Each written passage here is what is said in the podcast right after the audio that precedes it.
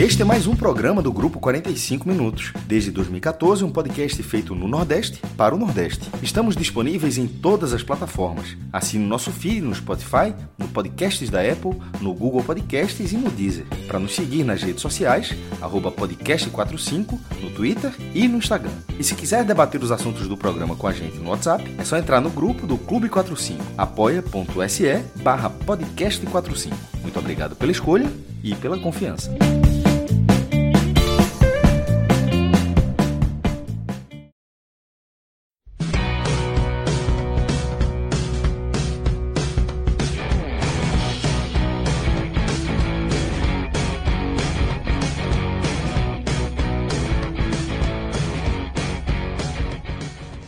Sejam todos bem-vindos e bem-vindas a mais um podcast 45 minutos.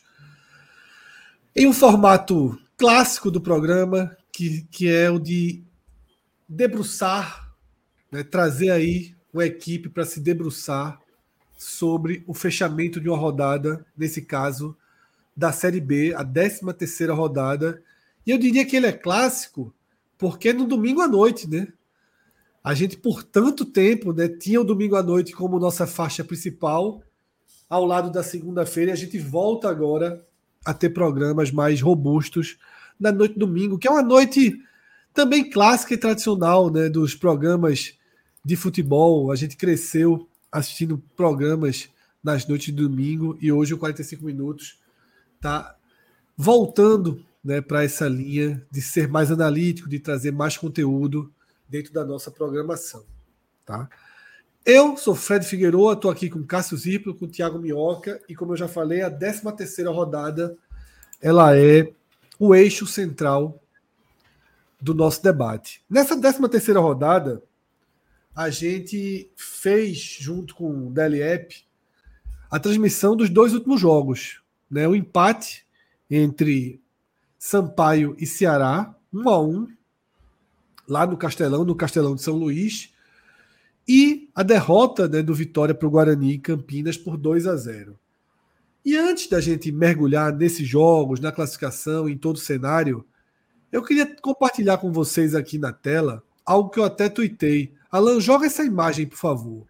Porque essa imagem, ela é, se não uma pequena revolução, ela é a semente de revoluções maiores, né? Que é um print que eu tirei durante a transmissão que a gente estava tendo hoje de Guarani e Vitória. No primeiro plano, a imagem do jogo da nossa cobertura no Dali App. Pode observar ali que o jogo está com 42 minutos e 2 segundos do primeiro tempo. Ao fundo, sinal digital, TV aberta, não era via não era via nenhuma nenhuma operadora, era realmente sinal aberto, teve canal, anteninha digital, e a Band 4 segundos atrás. Minhoca, na semana passada você me ensinou o oposto de delay, que é o advance, não é isso? Advance. Exatamente, nós estamos vivendo essa era aí, né? Porque eu estava eu tava saindo da rádio e aí eu com o setorista lá do Ceará, a gente foi comprar um pastel né, para lanchar. E aí eu estava acompanhando pela Dali e vendo pela TV exatamente da, da lanchonete, né? E aí eu fui mostrar para ele, ó, a Dali, velho, consegue ser à frente da TV, pô. Isso é surreal imaginar. Então a gente ficou acompanhando e comentando, né, como é que como é que os sinais dos tempos, né? Porque antes sinais você assiste, claro, para quem vai ao estádio ainda consegue ter ali mais à frente, porque está vendo ao vivo, mas no dia que acontecer alguma coisa tá passando na TV, primeiro do que você tá vendo ao vivo, aí eu vou me espantar. Aí, se isso um dia acontecer, aí é para ficar preocupado. Exatamente. É impressionante aí o, o, o, é o, o registro feito, tá? Em tempo real. E Luiz Henrique está dizendo aqui no chat que está parecendo aquele calendário de Sérgio Moro. Veja só, isso aí eu coloquei na hora. Para ser o calendário de Sérgio Moro, eu teria que ter dado um print, colocado na tela. Né? Então, veja só, a TV está ali na Band, em tempo real. Essa é a nossa transmissão em tempo real e eu tuitei na hora também. Mas é impressionante porque é o que eu falei. Eu sempre evitei transmissões por stream porque eu sou completamente assim noiado com delay. Eu não consigo assistir um jogo se o bar do lado, se a janela do apartamento do lado tiver na minha frente, porque eu vou sempre ficar atento a essas reações.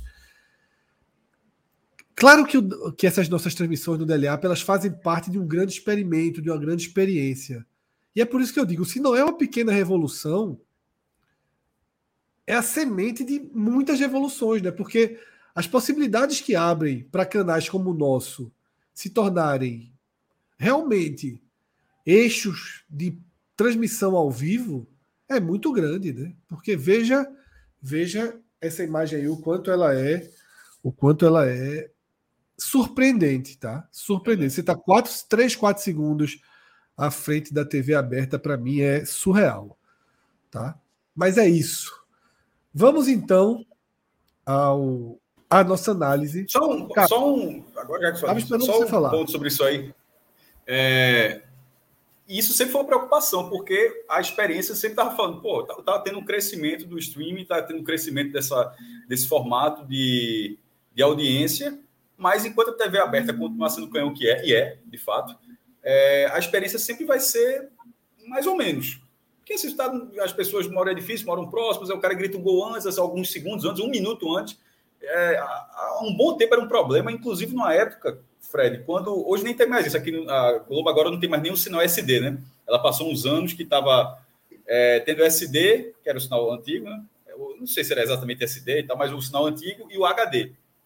É, analógico, ele falava, ele falava sinal analógico, era o contrário, era sinal analógico. SD é mais na TV por assinatura, quando a imagem está ruimzinha. Era o analógico HD. E, por vezes, mesmo HD sendo uma visão excepcional para o cara assistir um jogo de futebol, aí o cara acabava assistindo no analógico, porque a diferença do analógico para o HD fazia com que o cara gritasse gol antes e tal. Eu, eu nunca, eu nunca para mim, o maior exemplo disso foi na última, veja como o tempo passa, a última rodada da Série B de 2011. Eu, eu fui para o segundo, é, Vila Nova, aquele Vila Nova Esporte, no segundo tempo eu fui para o sinal analógico, porque estava é, em boa viagem, prédio pra caramba. O esporte tá tentando bastante o gol, assim, todo mundo, uh, uh, assim, aquele, aquele quase gol, aquela. Eu disse, porra, aí não estava adiantando nada ver o jogo. Então, e aquilo, eu sempre achei, isso vai ser um problema, porque na hora que. Isso já pensando em uma, uma escala maior. Porque na hora que a galera tiver nisso, tiver todo mundo nisso, e se tiver uma pessoa que for do outro serviço, vai, vai estragar a experiência. Mas, passado, já são 12 anos de lá para cá, quer dizer que há sim uma possibilidade de igualar ou até em alguns casos ultrapassar. Né? Não, não vou dizer que isso vai ser a lógica que a Rede Globo agora vai ficar atrás. Eu acho que a própria Globo tem interesse, não deve ter interesse de, de, de ficar para trás disso, mas, no mínimo, é, já há uma mudança de algo que eu não pensava que fosse existir. Na verdade, eu estava pensando, porra, nunca vai ficar na frente. Pela transmissão do sinal, pelo que explicaram tanto para a gente nesse momento, a quantidade de, de vai e vem que tem dos sinais, que o da internet, o da transmissão dessa forma, o do streaming especificamente, que fica, teria um problema de alguns segundos. Mas aí veio esse da Dali e, enfim, Bora ver se. Porque eu acho que as pessoas vão assistir cada vez mais assim, tá? Ou com segunda tela, ou, ou num tablet, ou no celular, ou por aí. Eu acho que cada vez menos as pessoas vão ficar presas a um modelo de, de transmissão, que ainda é dominante. Mas não dá para. Não é porque ele é dominante que o outro não precisa tentar se, é, se equiparar. Então foi boa essa surpresa aí que trouxe nessa foto. Eu não fazia ideia que estava desse jeito, não. achava que poderia ser um, um atraso da, da Band ou específico, mas parece que vem sendo algo regular.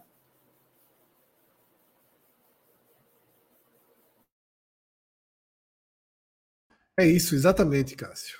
É um passe, como eu disse, né? uma pequena revolução e, sobretudo, a semente para muitas outras revoluções que virão.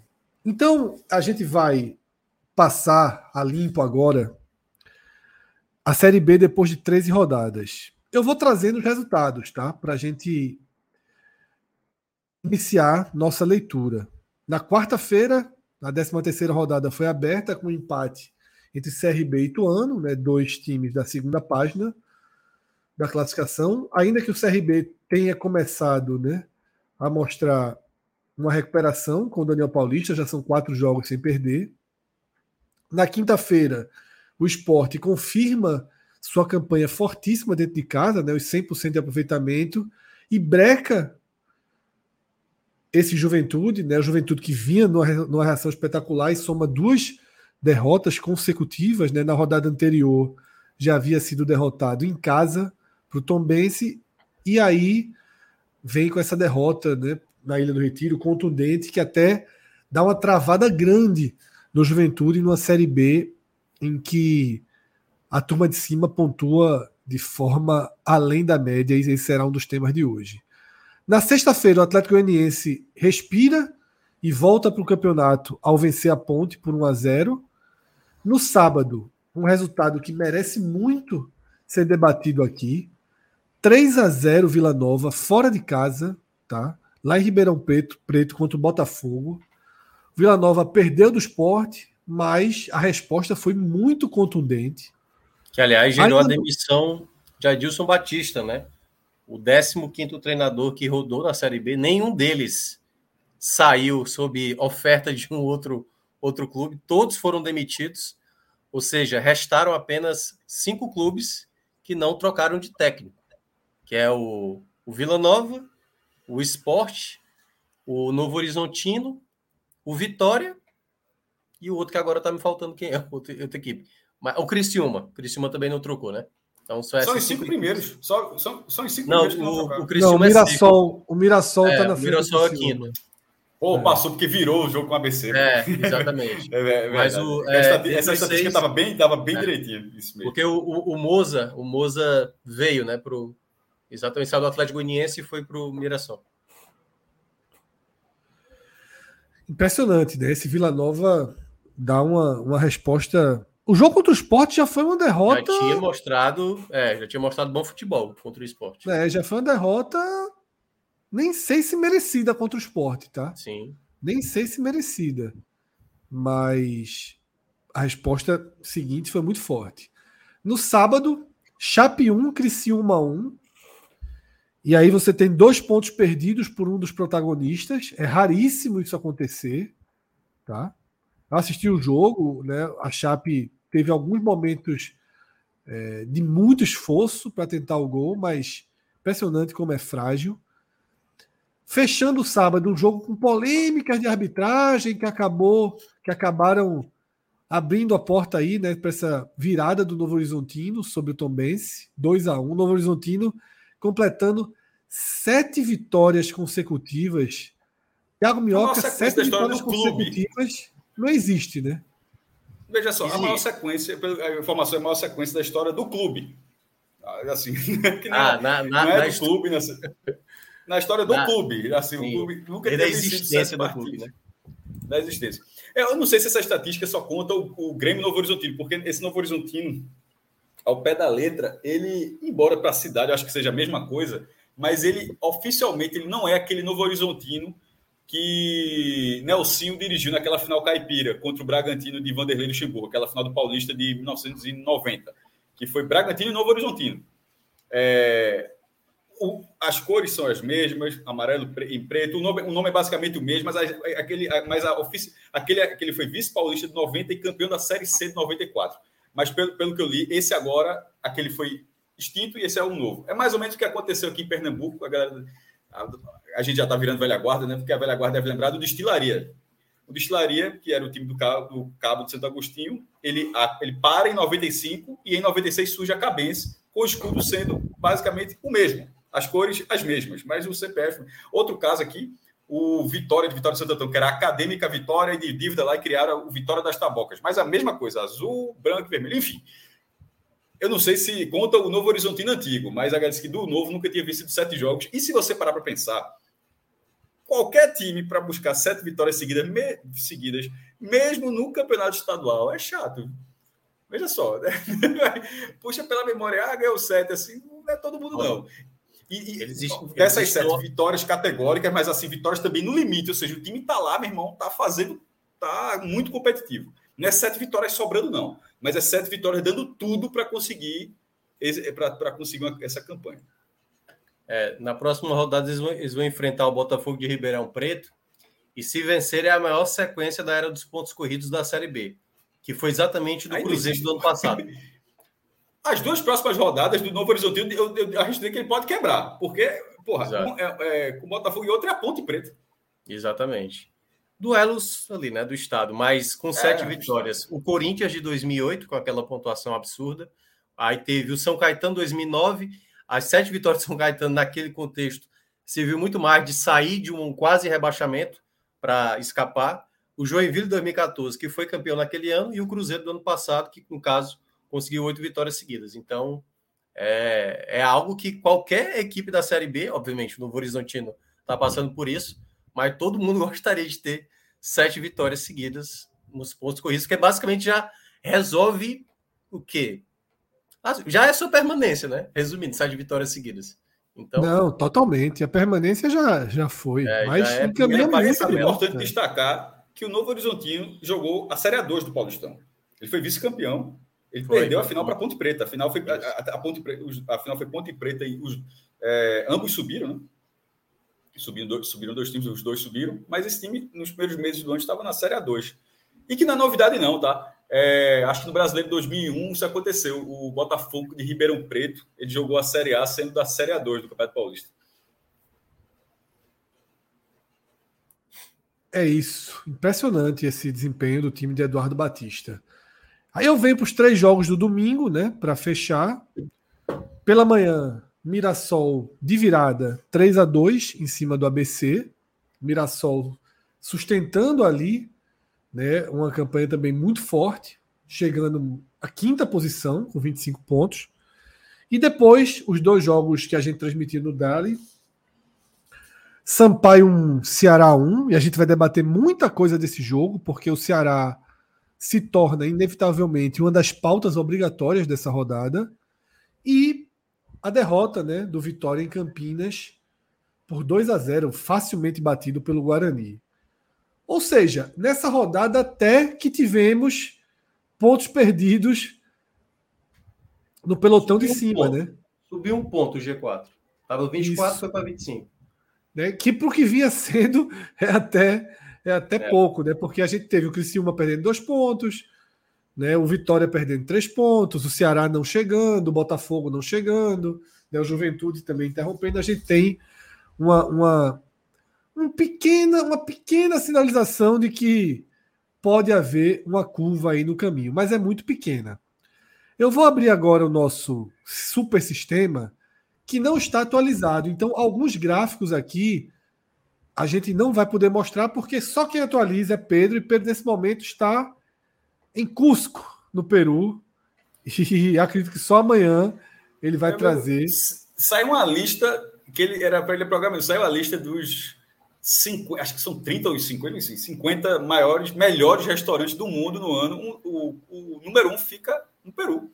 Não, Peru é, tem uma das maiores gastronomias do mundo, pô. Não, Fred, tá, eu sei, veja só, mas não é que esteve.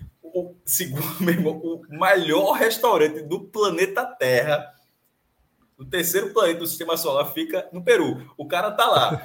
Porra, procura pelo passar da frente tirar uma foto, tipo assim, ó.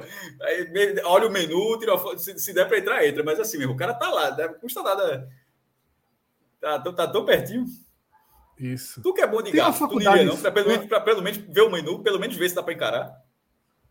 O café, o tem café, pelo menos. É, tem uma, uma, faculdade de gastronomia francesa que me fugiu o nome agora, que é Le Cordon Bleu. É. Tá? Famosíssima. Só existe na França e no Peru, pô. Olha, prima, um beijo para ela, que eu acabei vendo o Crato se formou lá. E essa, ela, ela, ela faz doce, no caso, o nome da, da empresa dela é As Netas de Olga. E a Olga é a avó da gente, que fazia doce. Aí ela fez isso aí. Justamente, lembrei isso porque é exatamente essa escola que tu falou. E, enfim, as, netas, as netas de Olga é o nome. É uma homenagem à, à avó da gente. Mas vamos lá. Então, eu vou começar trazendo esse quadro que está aí na tela, peço que vocês desconsiderem apenas a última colunazinha, que é a coluna de 2023, porque ela não está atualizada, tá? É a Alan que está operando, né? Não, sou eu que estou operando. Tem como dar uma aumentada? Não, acho que ali embaixo ó, tem uma extensãozinha à direita, né? É, pode ser também um zoom aí. Pronto, aí fica melhor. É isso? É, fica bom assim. Pronto. Porque eu quero focar aqui justamente na quarta posição, tá? O Vitória hoje, o Vitória hoje é o quarto colocado com 25 pontos. E a gente observa ao longo de todos os campeonatos da Série B de pontos corridos com 20 equipes, iniciado em 2006, que apenas uma vez, em 2012, a gente teve um quarto colocado com 25 pontos. E também o quinto, com 25 pontos, que é o cenário de hoje. Afinal, o Vitória está empatado com a mesma pontuação do Mirassol. Essa exceção histórica, esse fantasma de 2012, ele bate na porta, bate, bate na porta outra vez. Cássio Zirpoli, chegou a hora né, do tema que você, desde o pré-programa, já, já trazia. Um terço da competição disputada e o único paralelo histórico do que a gente tem nesse momento em 2023 é justamente o Campeonato Brasileiro de 2012, considerado uma exceção da exceção e que a gente achava que nunca mais veríamos nada parecido. Estamos com um terço do campeonato seguindo assustadoramente os passos desse fantasma. Como é que você vê aí essa comparação? Fred, é, a gente quando começou, esse primeiro que esse cenário ele está assim desde a largada da competição. Só que o ponto que eu vou dizer é o seguinte: nas primeiras rodadas a gente estava tentando segurar de, de, dizer que esse cenário seria duradouro. Era, já era a largada foi muito forte, Vitória com cinco vitórias, Vitória com cinco vitórias, os líderes puxando muito para cima, Esporte Ceará que eram os dois principais favoritos abaixo do G4, o Atlético Goianiense que era o terceiro nome abaixo do G4 e outros nomes que estavam fora desse circuito inicial, dessa visão inicial, disparando. Aí a gente falando, ó, Esporte e Ceará estavam com jogos, estavam abaixo até pelos jogos a menos, pelo menos naquele momento. É, que isso, depois o esporte ficou lá, mas o Ceará acabou não reagindo, mesmo fazendo o jogo a menos. Mas eles estavam envolvidos na final da Copa do Nordeste e falou, quando voltarem o foco para a Série B, isso vai puxar ainda mais para cima. E a gente tentou ser mais comedido na visão porque eram poucas rodadas. Um campeonato 38 rodadas, não dava para dizer que quatro, cinco rodadas, embora você tenha falado, uma largada como a do Vitória. Lembra que falava uma largada começa do Vitória de cinco rodadas, de cinco vitórias. É difícil você não tirar esse time dessa briga. Agora, com 13 rodadas, ou seja, quase três vezes aquele, esse cenário de cinco rodadas, aquele cenário inicial do Vitória, como eu tinha falado ali na Água Suja, a gente está falando aqui mais para quem não assistiu o, o debatezinho inicial, né? Passado um terço do campeonato, já dá para dizer que é uma briga consolidada num recorte que não se imaginava tão cedo na história da Série B. A Série B, os pontos corridos, é, ao contrário da primeira divisão, que os pontos corridos começam em 2003, mas começa com 24 clubes, né? aí também repete o 24 em 2004, tem dois, 22 times em 2005 e em 2006 com 20 times. A Série B ela começa é, em 2006 com 20 times, assim como a primeira divisão, mas já foi a mesma quantidade até hoje. Ou seja, você consegue ver, Minhoca tem a planilha dele, você consegue ver todo esse cenário. É, já são quase 20, já são quase 20 anos desse modelo, é, desse modelo de pontos corridos, e um deles foi completamente fora da realidade, da normalidade, melhor dizendo, que é o de 2012. Não imaginava, aquilo ali é tão absurdo que é sempre bom lembrar, o São Caetano, ele não sobe, ficando com 71 pontos, e que campanha que em outras edições é campanha de campeão. Em, em alguns, em alguns anos, o Flamengo, eu sempre dou essa, o Flamengo foi campeão, acho que 69, 67 ou 69 pontos da Série A de 2009. E, e o São Caetano com 71 na segunda divisão nem subiu. Pô, aquilo ali foi uma, uma, uma, um absurdo que não parecia que você ia ver tão cedo. Acho, acho 12 anos depois, eu acho um tempo muito curto para estar tá se repetindo. Só que nesse momento, hoje, nesse momento, é, o, o, sarrafo seria maior. O quarto lugar, o Vitória, quarto lugar, que na verdade também é a mesma pontuação do quinto lugar. O, e, e, curiosamente, estaria acontecendo a mesma coisa em 2012, tá? Porque o São Caetano ele não sobe com 71, mas também foi a campanha do quarto lugar. É, o, o, quarto teve 71 e o quinto teve 71. Aí no número de, no critério de, de vitórias, o Vitória ficou na frente do São Caetano. Nesse momento aconteceria a mesma coisa, só que com 73 pontos. E, o meu, e para amarrar o que eu estou querendo dizer é o seguinte: com cinco rodadas, Fred, você projetar, você pegar aquele, aquele percentual com quatro, cinco rodadas e dizer, olha, com 38 rodadas vai estar tá lá em cima e tal, é, é, um, é um número muito baixo para você fazer essa projeção. Agora, algumas pessoas, alguém pode continuar achando baixo, mas um terço do campeonato e o número ainda está nesse nível, eu acho que já, tanto é que só tem um caso até hoje, já está ficando muito fora da curva.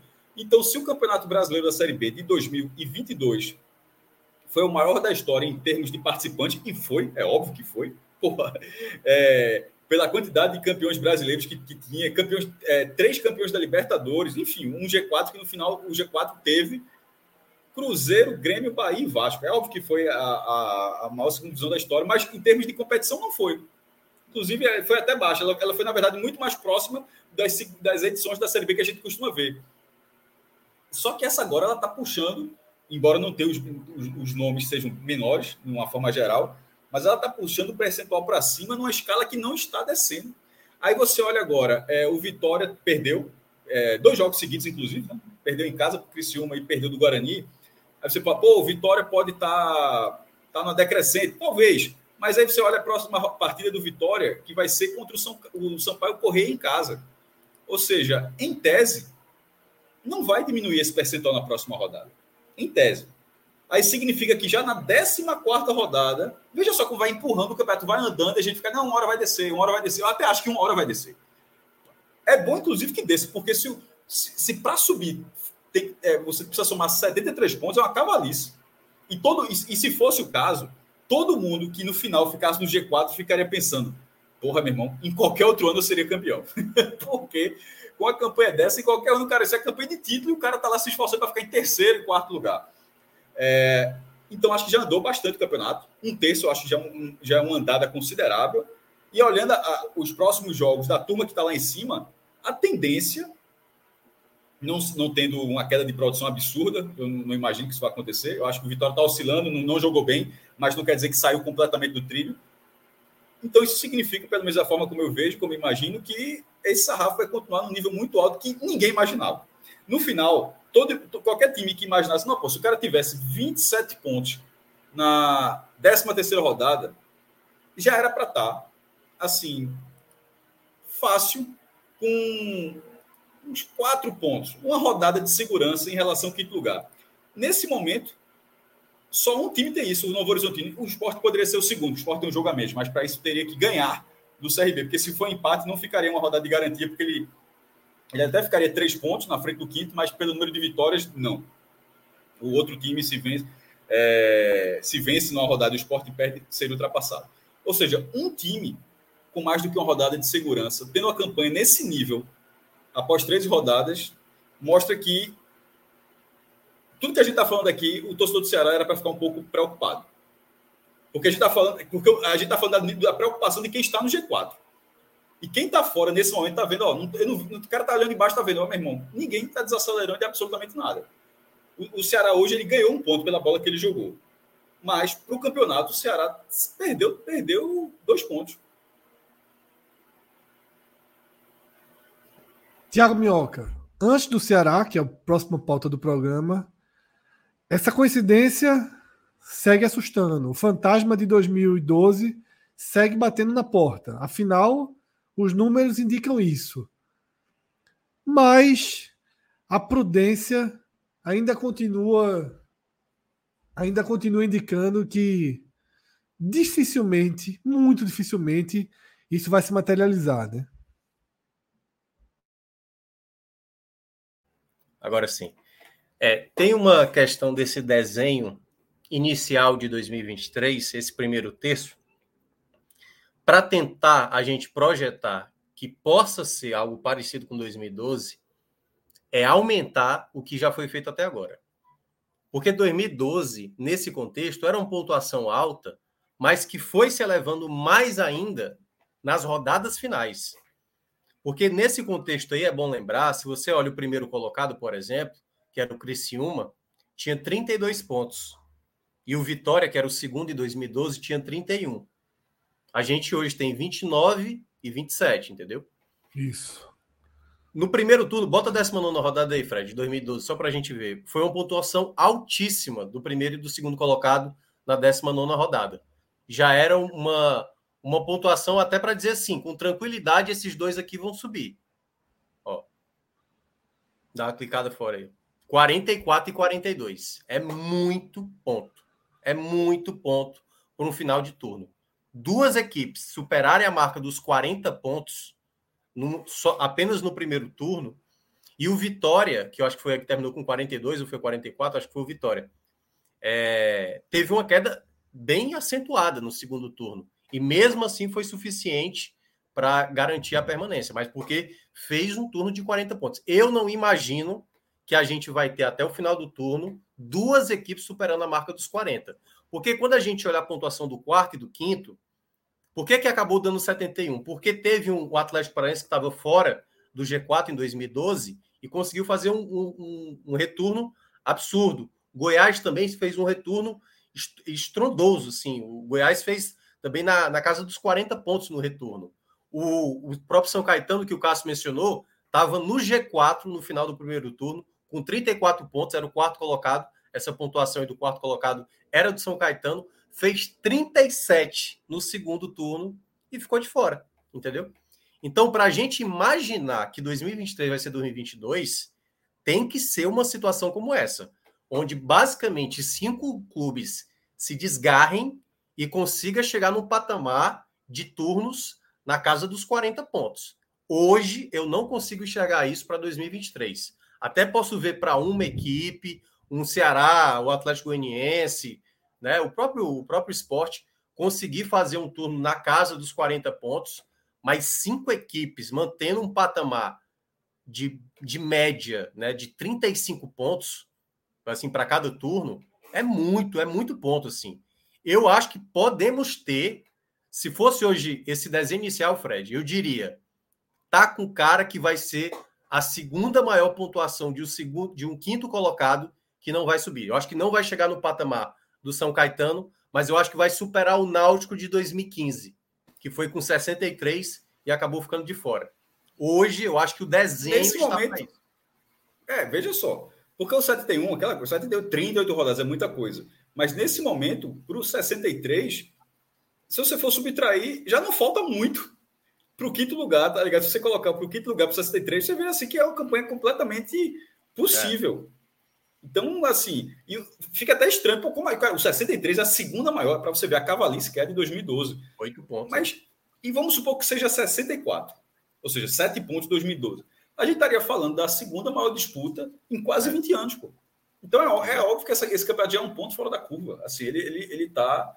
É, não ganhar fora, não, não ter uma boa sequência de resultados fora, pode atrapalhar a campanha. É, passar três rodadas sem ganhar pode, pode limitar a sua chance de acesso. Assim, a regularidade aqui vai ser, a, a, vai ser uma base é, inegociável para tentar para buscar o G4. Porque Essa irregularidade eu... do Ceará, já que é o exemplo daqui a pouco, ela, ela pode ser muito cruel. É, tem um contexto, Fred, que é o seguinte: a gente está vendo uma Série B nesse início que, por exemplo, o esporte, quando ganhou na quinta-feira, todo mundo já meio que cravava. O esporte assumia ali né, temporariamente a primeira colocação. Não, o esporte agora vai de braçada, primeiro, campeão, aí já tá, já tá certo. Aí vai lá o Novo Horizontino, emenda a sétima vitória seguida. Aí o pessoal, o Novo Horizontino já vai subir também, né? Aí o Vila Nova foi lá, meteu 3 a 0 É esse, esse outro aí também tá com cara, tá, tá vencendo, acho que são três vitórias, são quatro vitórias seguidas. É, não sei se é do Novo Horizontino ou do Vila Nova, mas em todo caso, vem numa sequência muito grande. E quando acontece o contrário, como é o caso do Ceará, como foi o caso do Vitória, bastou o Vitória perder duas partidas, a pontuação do Vitória ainda é muito boa. Mas bastou perder duas partidas que já começa a... E o Vitória agora já não vai mais. Porque o nível está sempre. A exigência está alta. Está muito alta você tem que ter sempre vitória para você se manter no bloco de cima. Então, todo mundo que está fora do G4, que vai iniciar agora no final, no meio de semana, fora desse G4, todo mundo, o Ceará vai, vai pegar o Havaí. Todo é, é tem que ser vitória. A, a equipe do, do, do, do Criciúma empatou com o Chapecoense, já tem que vencer de novo. Acho que o jogo deles é em casa, né? Da próxima rodada. Então, assim, todo mundo que está fora do G4, sabendo da dificuldade, vai se obrigando a vencer. E o pessoal que está dentro desse G4 fica torcendo para a galera que está fora, mas se bastou um tropeço, já vem de novo uma desconfiança. Então, eu acho que o patamar que hoje a gente observa na Série B está muito calcado nessa ideia da que é uma coisa que o Pedro mencionou também na semana passada, a gente está tendo um baixo índice de empates. Um baixo índice de empates. Ou seja, os pontos não estão sendo desperdiçados ao longo do campeonato. Porque quando há um empate, vai um para cada lado e um se perde durante a competição. Então, nesse sentido, quando a gente olha ali, né, pela o, o aproveitamento do desse, ó, 2012, que é o percentual mais baixo ali, ó, 22% e a gente está mais ou menos nesse patamar hoje. Quando tem baixo é, número de empates, isso pode gerar, não é uma obrigação, mas pode gerar em alguma das faixas, seja para título, seja para acesso, seja para permanência, a pontuação mais elevada, porque todo mundo passa a vencer. Isso está tendo. A... Ou você tem, por exemplo, 2000, pegar um exemplo até da Série A. 2019, que foi um ano que teve baixos empates lá na Série A, a gente teve em 2019 o Flamengo fazendo 90 pontos. E quando você vê o sexto colocado daquela Série A, que foi o São Paulo, ele terminou com 63 pontos.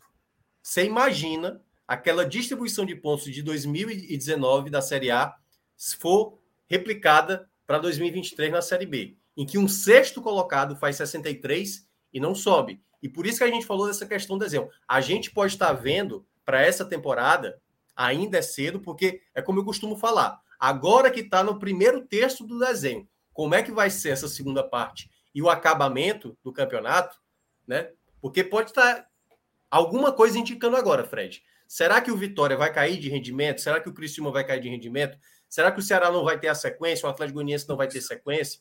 Então, se isso acontecer, uma estagnação, aí pode ser que o campeonato volte àquela projeção de pontos habituais que aí costuma se falar, né? 63 é uma pontuação segura para você subir sem ter tantos. Né? Assim, chegou 63 ali, faltam duas rodadas, tá tranquilo, já tá garantido. Porque basicamente 62, 61, até 60 pontos, às vezes acaba sendo suficiente.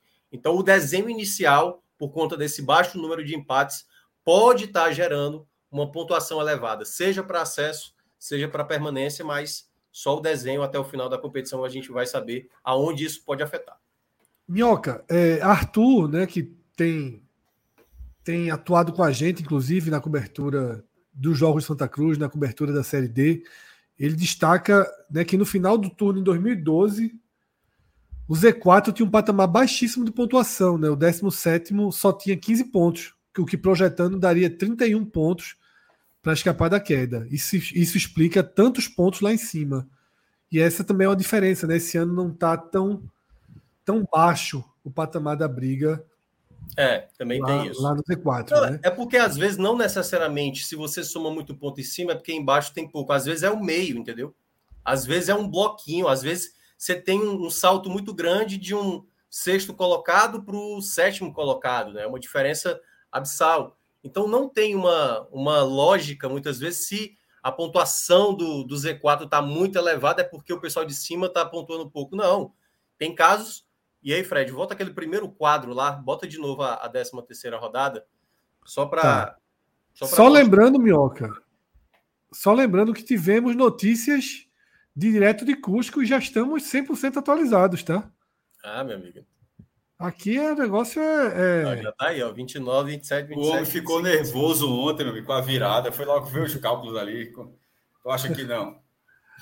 Tu queres. Não, é a outra tabela. Não, tu quer outra... médias por posição. Não, né? mas ele, quando, quando ele atualiza, ele atualiza as duas. É, Mexeu lá, não, ele sim, é, é. Ó, é isso, né, meu? É, perceba, ó, do sexto para o sétimo já tem um salto aí de quatro pontos. Que sim. ele citou 2012, né? 2012, por exemplo, desce mais a, a tela, Fred, por favor para pegar ali o, o, pessoal do Z4. Tá, vou descer rapidinho. A gente tinha em 2012, ó, 10, 9, era bem baixo a pontuação, 4, né? Em 2012 era muito baixo, 10, 9, 6 e 4. 6 e 4, né? Hoje tá 11, 10, 9 e 6, né? Que tá ali um pouquinho, né? Apesar de que os dois últimos tinham bem menos pontos em 2012. É, e o meio ali, ó, tá 21, 17, 23. Agora a gente vê em 2023 ali uma, um salto, né? Do, do sétimo pro, do sexto para o sétimo, quatro pontos de diferença. Aí depois tem um bolo, e aí depois ali do 14 para o 15 já é um salto de três pontos. Geralmente não é uma diferença tão grande de três pontos para o 14 para o 15. Geralmente é um ponto, ó, dois pontos ali no máximo. Entre... Então, às vezes, depende muito de como está distribuído os pontos. Então, não necessariamente, só para explicar, se tiver um Z4 muito fraco, ou até mesmo um Z4 muito elevado, isso respinga na parte de cima. Isso pode estar respingando até na parte do meio, né? A depender do contexto. Mas é bom ficar atento aí, porque até o final do primeiro turno, o que geralmente é a projeção de toda equipe que disputa a Série B. O mínimo necessário para você terminar o primeiro turno é por volta dos 31, 32 pontos. Porque isso equivale basicamente à metade da pontuação considerada ideal para esse acesso, certo?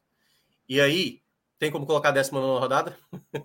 Só para a gente ver os anos que o quinto colocado superou a projeção de 31 pontos. Porque aí a gente, a gente tem uma noção melhor.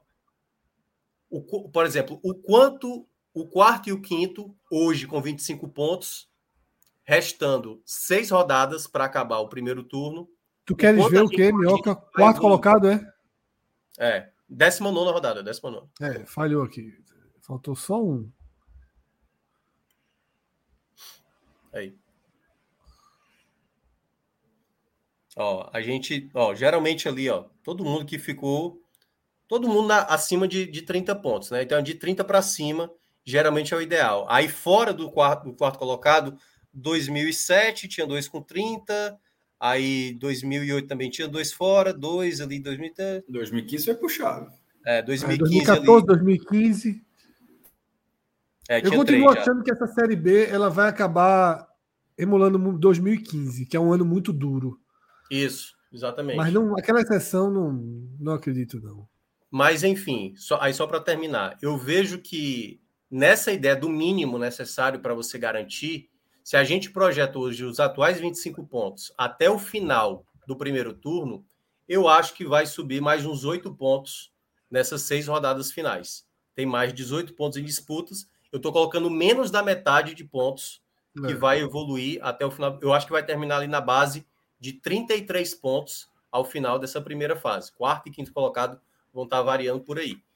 E aí, né, obviamente, se você faz a projeção, assim, se 33 for o primeiro turno, talvez se continuar no mesmo aproveitamento, 66 terminaria ali. É, 33, a... Minhoca, a gente vê nesse gráfico claramente que se chegasse em 33, iria para a normalidade. Até porque ano passado foi 33, 2021 foi 33, 16 foi 33, 15, 14. 33 é um número normal. Então, já seria uma curva, tá? Uma é, curva. Eu, eu, eu, botei 8 de 18, né? A evolução isso. vai ser bem baixa, né? Até lá. Mas aí é por isso Não. que eu tô. Temos, temos que esperar para saber como o Vitória é. vai jogar, como o Ceará vai estar jogando, como, lógico, lógico. É, enfim, para saber a evolução. Dá para imaginar o esporte continuar crescendo, dá para imaginar talvez o Novo Horizontino tendo uma leve oscilação. O Novo Horizontino que hoje está com 29, para chegar nos, nos 33 aí, é quatro pontos, pô. E vai Ele jogar vai chegar, 18. Obviamente. Então, é. assim, vai superar, vai superar tranquilo. Vai, Não vai, vai parar vai. de pontuar, né? Então, assim, vai, vai fazer uns 37, né? 40 pontos, possivelmente aí vai chegar o Novo Horizontino imaginando o que resta para ele. Agora, os demais é que é, eu acho que é esse pessoal que está logo atrás, que é o do sétimo para baixo, né? Que é ali do Ceará, que está com 20, o Atlético Goianiense, que está com 19 e tal. Esse pessoal que se imagina uma evolução de pontos, vamos ver o quanto eles vão evoluir. Porque o pessoal de cima pode dar uma parada, eles podem dar uma chegada ali e aí bater ali por volta dos 33, 34 pontos, Fred. Eu acho que é isso que pode talvez acontecer, mas só mais rodadas à frente. O bom é porque na, no outro final de semana o panorama já vai, vai dar uma noção, né? Do quanto evolui, porque vai ter duas rodadas, pode subir seis pontos, pode subir quatro pontos, pode subir nenhum ponto. Então vai depender muito aí do contexto. Agora, agora Minhoca, vê só, 2012 tinha nove times acima de 30 pontos, porra, na, é. na virada do turno. Exatamente. Nove times, porra. É. é muito ponto, né? É muito Você ponto. vê que tem nada parecido ao redor, né? É. É, é só, o Guarani, Isso é na virada do turno, na décima nona rodada. Na virada do turno, é. Veja só, o Guarani, então, que é o nono colocado hoje, é, tem em seis jogos tem que fazer 11 pontos. É um absurdo. Não, mas não só é todo mundo é, acima. É, é, né? é a posição, não, não é. É. a posição é. que tem que crescer. Não, então, sim, o Guarani, não, mas todo mundo acima está somando. Eu tô falando, a dificuldade desse momento é de imaginar os que estão abaixo. Os de cima eu acho que vão chegar a 30 pontos, ou, ou não. Até a 19 rodada? Sim, sim. sim dúvida. A, dúvida, a dúvida é se até o Guarani vai chegar. O Guarani está com 19, Atlético, desculpa. E, na verdade, é, a, gente, a, a, gente, imagina só se o sétimo, oitavo e o nono vão chegar. Isso. Porque o Cristiano já tem 24 é, pontos. É, eu acho que os seis é. primeiros vão alcançar os 30 Os pontos. seis primeiros vão chegar, a dúvida é. É, mas aí, é sétimo... se os seis primeiros chegar é normal. Não, então, Fred, a dúvida é justamente essa. Sim, é. é. só olhar a tabela. Tem o, o, o sexto lugar está com 24 pontos, aí tem um gapzinho para o sétimo, oitavo, nono. Desse, aí você aí analisando a tabela, que é o papel que a gente vem fazendo aqui, analisando quem é o sexto, o, o desculpa, o sétimo, o, o Ceará, o oitavo, o Atlético Goianiense, o nono, o Guarani. A única dúvida, talvez, seja o Guarani, porque Ceará e Atlético Goianiense a gente colocou como eram dois dos três maiores favoritos, lembrando lá, inclusive a gente nem mudou isso, a gente nem mudou isso na nossa revisão recente. A gente continuou colocando Ceará e Atlético Goianiense como postulantes ao acesso. Então, o Guarani que venceu hoje já tinha, não venceu acho que cinco jogos, tava, não tinha nem uma, uma cozinha verde lá na, na, na, tabela do Guarani faz tempo. Talvez a dúvida seja isso, mas vamos supor que é, o Ceará, mesmo regular, o Atlético Goianiense fazendo uma campanha bem aquilo que se esperava. Porra, se forem oito, é um abaixo da Cavalista em 2012. Assim, todos os, todos os indicadores colocam esse campeonato, após três rodadas, como pelo menos o segundo mais competitivo até hoje. A gente, assim, o, o, o, cenário do Náutico, que, que ficou com 63 e não subiu, eu acho que ele está muito. É, que não vai ser uma grande dificuldade para chegar a isso, não. Para que o quinto lugar tenha pelo menos 64 pontos. É, esse aqui é o de 2015, né? Mas, por exemplo, no de 2015, o nono colocado, né? 27 já tinha. Porque aqui, aqui é no 19, né? Fechou é, com, com, Deixa eu trazer aqui para a 13 terceira rodada de novo. O nono colocado tinha 18, né? Hoje está maior. Hoje tem 19. Tem uma a mais. É. E, e, e o, é, mas o, o oitavo estava um ponto na frente de, do, do, que é hoje, né? É por isso que mas veja dizendo, só, o, às vezes é, mas veja, o sexto lugar tinha 23, hoje o sexto lugar tem 24. É assim, cada um enxerga o que quiser, veja só. No mínimo, é o copo meio cheio, meio vazio em relação ao segundo mais competitivo, que é o de 2015. Assim, mas, a gente está. É, é porque eu ia falar só um detalhe, Cássio. Fala, pode falar. O, é, o, o legal da, da planilha do, do Pedro é a tabela do lado, né? A diferença para a média histórica, Isso. geralmente. Porque aí a gente consegue ver onde é a região que está afetando mais. Por exemplo, do quarto colocado até o oitavo colocado, sempre está acima da média. O quarto Isso. colocado está um ponto, o quinto, sexto, sétimo, oitavo, dois pontos acima. Entendeu? Então a gente, nesse momento do campeonato, esse meio ali que está fora do G4, ele está é Não, é esse é o cenário de 23, tá? Esse ah, aí. Tá. É todo ah, tá, mundo tá. acima da média ali. Pronto. Pronto. Então, é, é, é, pronto. Até o sexto colocado. Até o sexto colocado ali, principalmente, ó, quinto e sexto colocado, do terceiro ao sexto, de, de uma certa maneira, né? Porque é. terceiro, quinto e sexto. Do terceiro ao sexto é muito acima da média. Três pontos acima. Três pontos acima. Porque hoje, o que o Ceará tem, o que o Atlético Goianiense tem, o que o Guarani, eles estão num patamar que talvez historicamente é isso, né? Tá muito parecido, tá igual, tá um pouco abaixo, um pouco acima, mas quando você olha para a pontuação do pessoal que está brigando mais na parte de cima, tá bem elevado, tá bem elevado.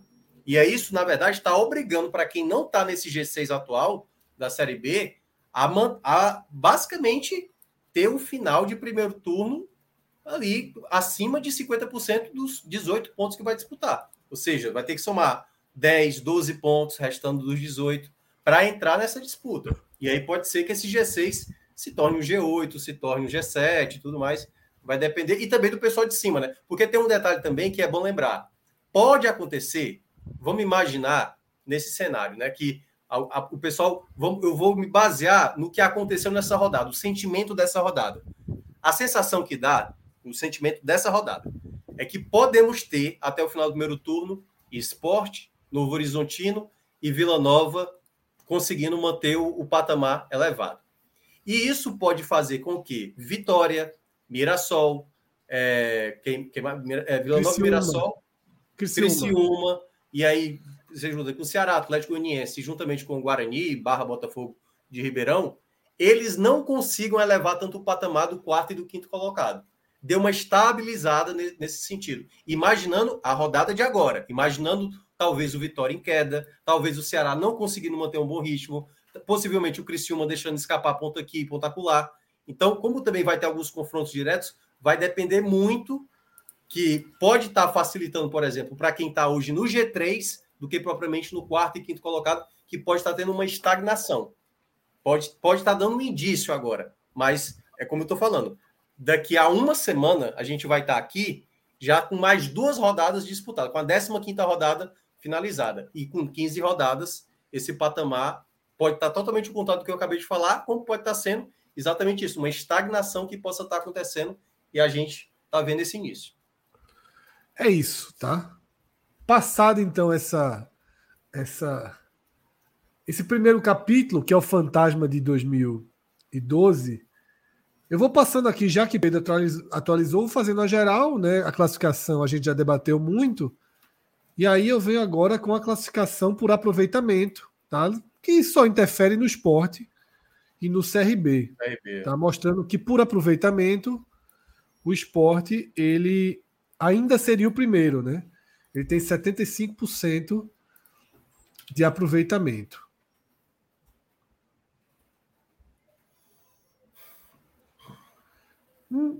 Nada, nada a acrescentar nesse caso, não, né? já é, que só é um time, não tem muitas, não temos muitas variações. É, é um jogo difícil, tá? Assim, é, o esporte ele não tem uma liderança virtual, porque esse CRB Esporte virou em algum momento ele estava sinalizando o jogo mais acessível, o CRB estava o CRB tava mal, ele trocou para Daniel Paulista. Então, na, na, verdade, agora, ele é o que a gente sempre fala: jogo adiado não são três pontos não depositados no banco que você vai lá sacar, não.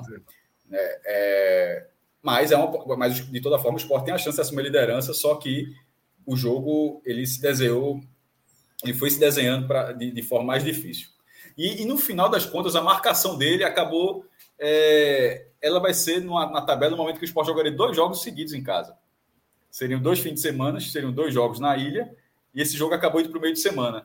É, é ruim, porque quebra essa sequência, mas ao mesmo tempo talvez deve ter sido até porque eu imagino que o Sport tenha feito parte desse processo, é, porque o jogo é em Maceió, né? Ou seja, uma viagem mais Isso, curta é. também. Então, assim, não, não, não, desestabiliza tanto a tabela. Tipo, você não está jogando aqui, vai jogar no sul, volta para cá, depois bota para jogar lá. O jogo é relativamente. E o bom é que já é agora, começo de julho, né? Assim, isso, primeiro isso é ruim porque ele quebra uma sequência em casa, né? Porque você jogar, jogar, poderia jogar é. dois jogos em casa.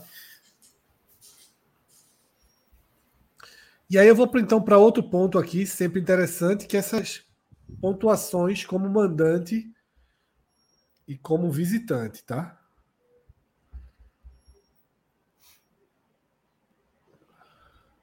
o aproveitamento de cada um, como mandante e como visitante. Que é aquilo que eu, eu usei no telecast né, do esporte contra a ponte.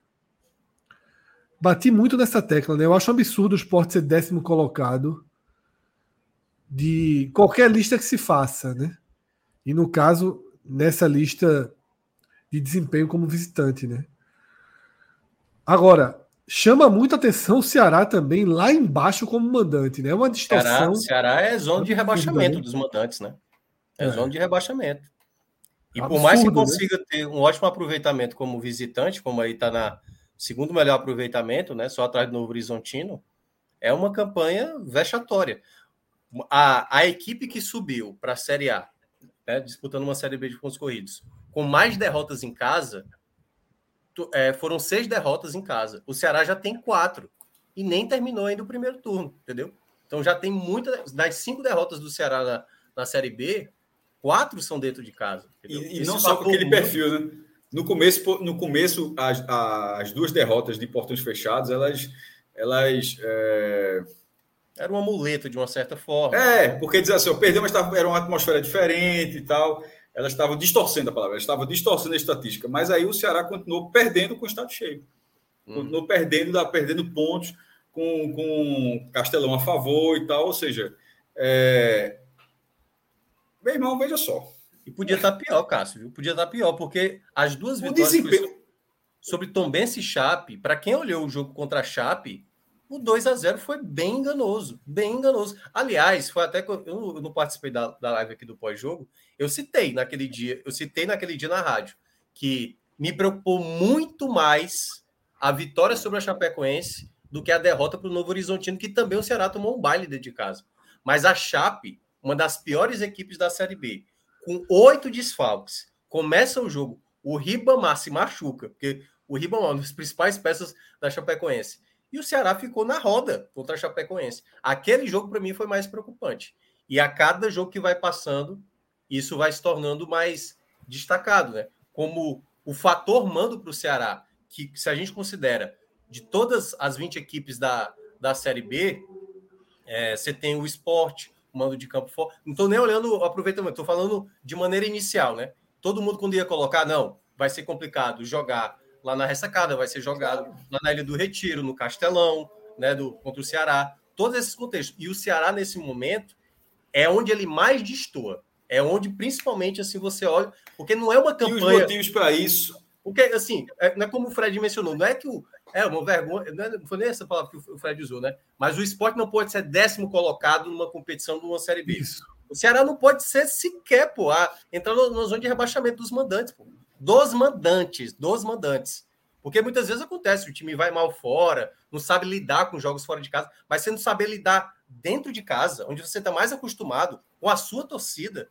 Então, isso para mim eu acho que é um ponto mais determinante para essa decepção que o Ceará está. É, tá e, e, e, isso assim, a gente não tá, a gente não está falando de um time é, homogêneo em termos de desempenho, que ele que dentro de casa, para deixar bem claro, o, o esporte ele consegue ter desempenho. E a, e a queixa é como é que o esporte fora de casa, embora tenha só uma derrota, mas assim, mas são três empates, a vitória, como é que esse time fora de casa acaba não tendo, pelo menos até aqui, um desempenho assim mais contundente. Não dá para ser igual a do Retiro. Assim, não é na exigência não pode ser essa. Não precisa ser igual a forma joga na Ilha do Retiro, mas não precisa ser tão diferente. E o Ceará, ele não tem, ele não tem essa, ele não chega a essa reclamação. Pelo menos na minha opinião, ele nem chega nesse estágio de falar, pô, mas era para ser dessa forma e tal. Mesmo porque mesmo nas vitórias fora de, fora de casa, algumas delas você ganha fora de casa, mas não quer dizer que fez um, não teve uma grande atuação. É, essa, esse jogo de hoje contra o Sampaio Correia, o futebol é tão maluco que o jogo terminou aos 52 do segundo tempo e o Ceará lamentou não ter vencido o jogo. Com, com a cabeça com a cabeça de Ricardo ali, sozinho, livre, cabeceou para fora.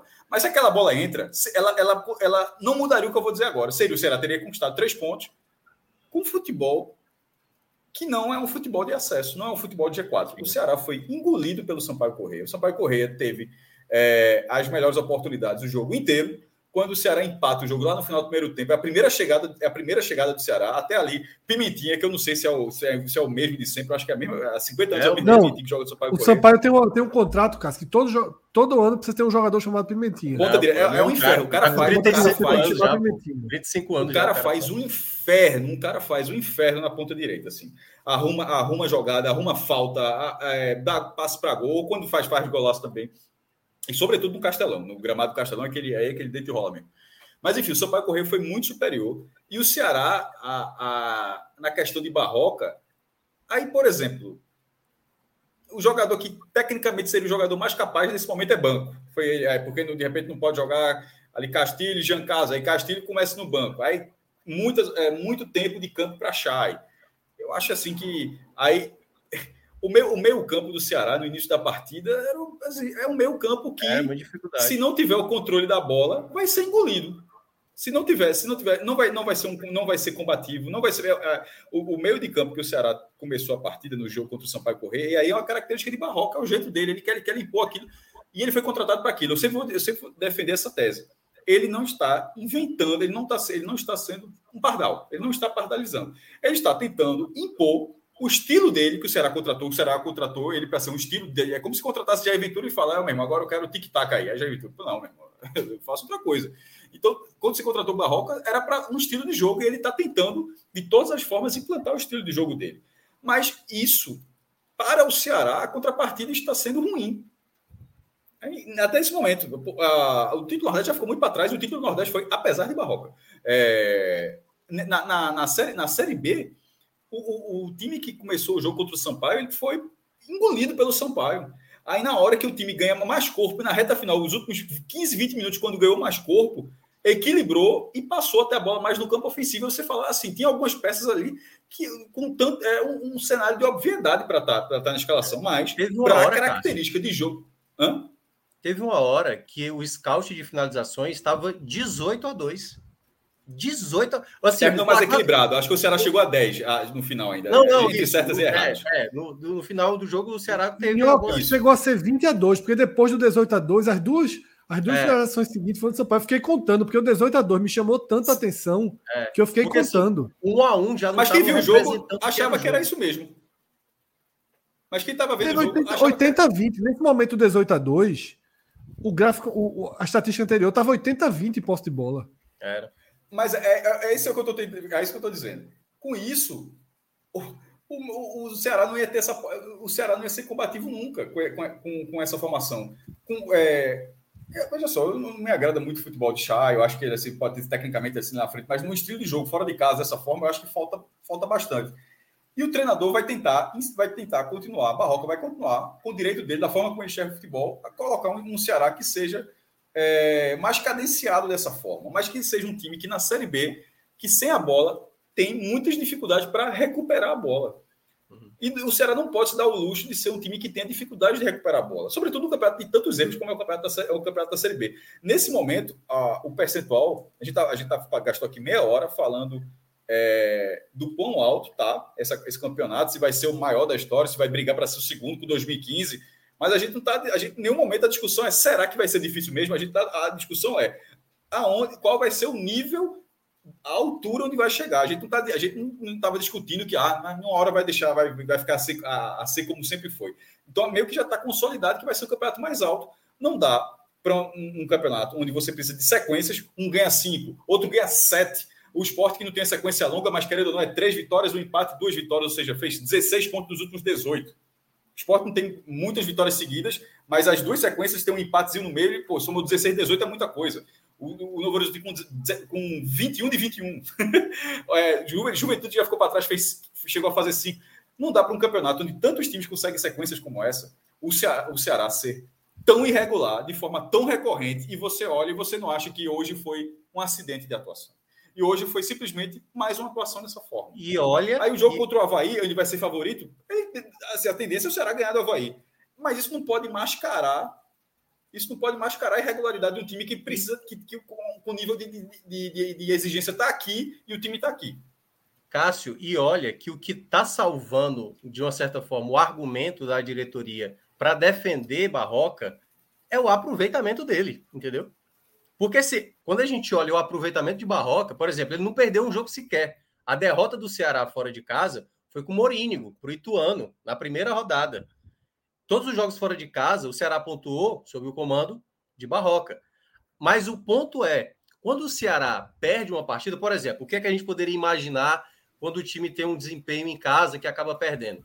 Ah, não, talvez o Ceará fez vários jogos de tentar, tentar, atacar, atacar, atacar, atacar, e um vacilo tomou o gol 1 a 0 O Ceará está perdendo de 3 a 0 para o Novo Horizontino, 2 a 0 para o Vitória, 3 a 0 para o Guarani, 2 a, é, 3 a 1 para o CRB, entendeu? Então não são derrotas normais ou assim derrotas pontuais por um, sabe, por uma situação de jogo específica, foi uma bola, duas chegadas, ele chega. O Ceará é dominado. Aquele jogo do Novo Horizontino que vocês acompanharam, ali foi o primeiro o primeiro sinal, o primeiro sinal. E o Ceará nos últimos jogos, falando até um pouquinho dessa questão, é um dos times mais fáceis de ler hoje na Série B. É um time muito preso às jogadas na direita com o Eric e o lado esquerdo do Ceará Basta que você, como o Pimentinha é um jogador de muita força pelo lado direito, né, que atacaria o lado esquerdo do Ceará, basta você ter um lado direito muito forte por ali que o Ceará não consegue dar conta. Então, assim, o Ceará foi hoje, mais uma vez, assim, dominado completamente. Era, teve um momento que eu achei, até achei engraçado lá na rádio, estava passando o replay do ataque do Sampaio e o Ceará bateu o tiro de meta. Quando voltou, o Sampaio já estava para finalizar de novo. Eu falei, parece que o Ceará está jogando com um a menos, dois jogadores a menos. Assim, é, é algo é algo muito discrepante, porque além dos números que a gente está tratando aqui, a gente está falando da performance em campo. É de como o treinador não consegue, muitas vezes, se desprender de determinados nomes. Que é isso também. Porque, e aí, só para pontuar um, um, detalhe a mais, né? Hoje, ele não jogou com Danilo Barcelos porque estava machucado. Ele não jogou com o Richard porque estava machucado. Ele não jogou com o Kaique porque estava suspenso. Eu tenho dúvidas se todo mundo tivesse disponível, se ele não faria o mesmo time que ele vem jogando. Com Barcelos é, com, jogando muito mal, com o Kaique, que não deveria ser mais lateral direito, tem que ser volante. Ele segue insistindo em Maranhão com, com o Richardson, que não está dando certo. Como o Cássio disse, o meio de campo do Ceará não consegue recuperar a bola. Quando o Richardson vai tentar recuperar, geralmente fazendo falta, geralmente é tomando amarelo. E ele não consegue. Por exemplo, Zé Ricardo, que eu acho que é um jogador que tem mais qualidade. Foi a última troca dele, já no final da partida, para ver se mudava alguma coisa. Então ele me parece hoje bem perdido e não à toa a torcida hoje está totalmente contrário ao nome dele. Assim, o nível de fora barroca é gigantesco. Não sei o quanto a diretoria vai manter, obviamente. O jogo já vai ser na quarta-feira e, obviamente, esse jogo com Barroca na beira do gramado vai ter muita contestação se o time novamente tropeçar em casa. A questão sobre Barroca aí é o seguinte: deram, ele teve todo esse tempo, né? Ele teve todo esse tempo de trabalho nessa parada da data FIFA e o time voltou e fez uma das suas piores atuações no ano. É, teve um momento eu assistindo o jogo que eu fiquei pensando sobre a demissão de Barroca. Eu fiquei pensando se o empate poderia ser suficiente para adiar essa demissão. Tá? Mas eu conversei com o Léo. Né? Léo fez a transmissão né, com a gente no podcast, no, no Dali App. E a informação de Léo é que ele cai, tá? A informação de Léo é que ele não comanda o time já contra o Havaí. Tamanha a, a, a, o impacto negativo né, que essa atuação deixou. Vocês dariam o jogo do Havaí? Se isso, se isso acontecer. É... Assim, falando uma coisa. De repente tá falando aqui, o cara permanece e, e desgarra, mas se acontecer, seria a confirmação de uma visão desde que o nome dele foi anunciado. Pô, assim, a impressão é, o Ceará anunciou um treinador demitido. Assim, quando, quando foi Barroca, assim, assim foi, foi, foi uma escolha que naquele momento surpreendeu demais. Surpreendeu demais. No fim das é, contas, foi bom para ninguém, né? Assim, e ele ganhou é... a Copa do Nordeste perdendo o jogo, né? Sendo massacrado. Não, não, não. Né, ele, veja só, volta. o Ceará ganhou a Copa do Nordeste apesar de Barroca. É, exatamente. É. Assim, não, veja só, não houve nada ali, não houve nenhum cenário naquela partida onde é, por causa de Barroca, na minha opinião, pelo menos, por causa de Barroca, o Ceará foi campeão. Na verdade, foi apesar de. Apesar de. A atuação. O Ceará que tinha feito dois jogos, tudo bem, os dois no Ceará, mas os dois jogos lá, um muito bom e outro bem equilibrado, ganhou os dois, mas muito bom, foi, uma, foi, uma, foi um time completamente desestruturado na, na volta e sendo. E na, na volta naquele dia, Fred, numa atuação já de barroca, que era justamente o que a gente tinha falado, do, do ABC daquela série de jogo, lembra que a gente tinha falado? Que tentou impor isso na final e que quase custou. Então, assim, apesar daquilo, o Ceará ainda foi, o Ceará foi campeão. Esse gráfico que está aí na tela, tá? É o gráfico que diz o seguinte: na 13 terceira rodada até hoje, 21 times tinham esses 20 pontos que o Ceará tem. Só três subiram. Tá? Só três subiram. Os três que subiram foram América Mineiro em 2020, Bahia em 16 e Sport em 2011. Ou seja, já é um número chato para o Ceará. Né? Isso considerando a média, né? nem aquele fantasma de, de 22, de 2012. É um número muito duro. Com 20 pontos depois de 13 jogos, só três times subiram. Eu esperava um número eu confesso que quando eu fiz esse. Quando eu joguei na tela aí esse dado, eu esperava um número menos negativo, né? Do que 14% de, de, de histórico de acesso com 20 pontos, nem Cássio Minhoca. É, eu, eu, vejo que essa pontuação atual do Ceará, vamos lá, é uma pontuação ainda disputável até o final do campeonato. Não é nada absurdo. Totalmente, totalmente. Não é nada absurdo, certo?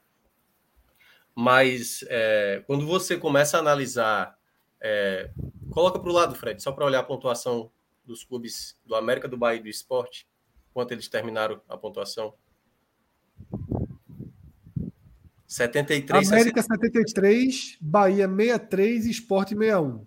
Ou seja, né, fazer aí acima de 40 pontos no caso do América, o Bahia, o América fez 53 pontos, né? Que foi em 2020.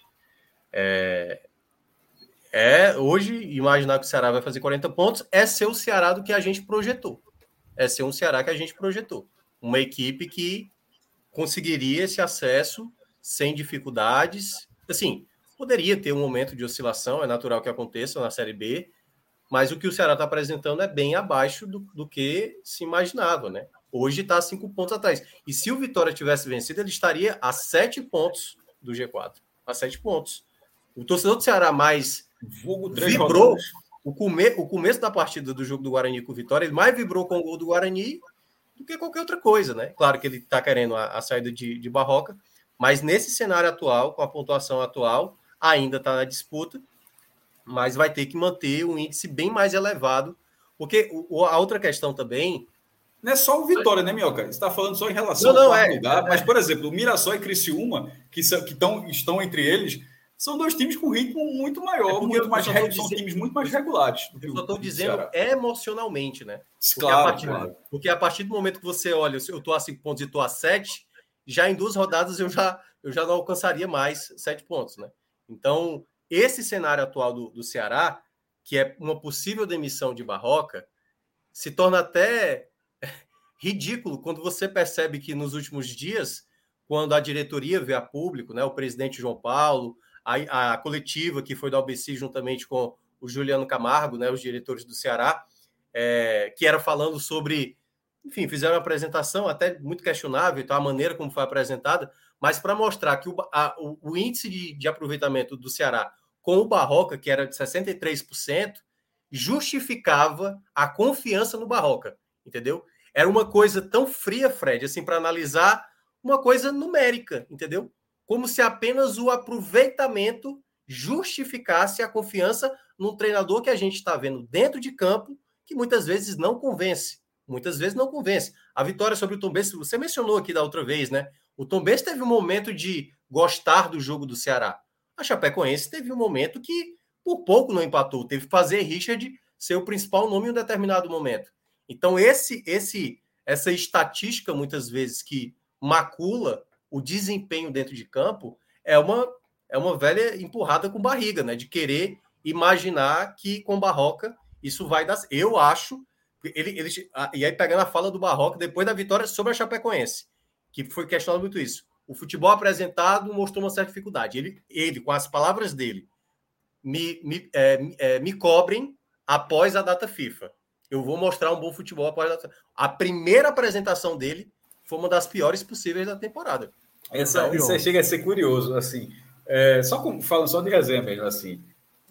Muitas vezes, é impressionante como muitas vezes o time, é, o time piora quando o treinador tem tempo para treinar, sabe? É, assim, pô, era melhor que eu jogava quinta e domingo, quinta e domingo. Deu 10 dias agora, o time ficou pior. Isso vem de tempo é, em tempo. Caso de um, de um, de um forçador Pode ser uma grande coincidência, mas, mas é acontece muito. Né?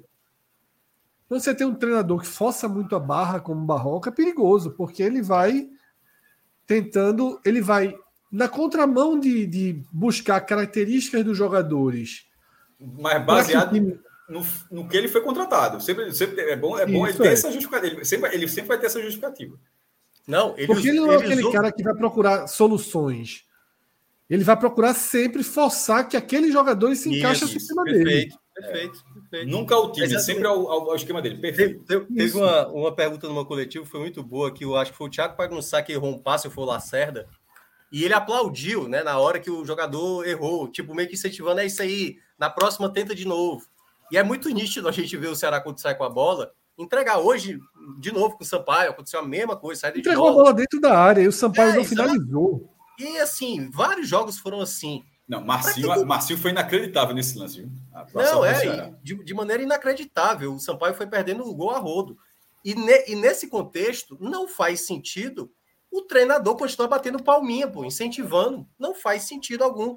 Se você tem jogadores que não conseguem exercer aquilo que ele, que ele, que ele quer implementar. Então, eu acho uma, uma, uma fala que, assim, já não é a primeira justificativa. Ele chegou a usar, como o Cássio até chegou a alegar, né, aquela questão do estádio vazio. Ele falou isso uma vez. Quando perdeu, ah, não, a gente, se a nossa torcida prejudica muito. Quanto o Novo Horizontino, o desgaste.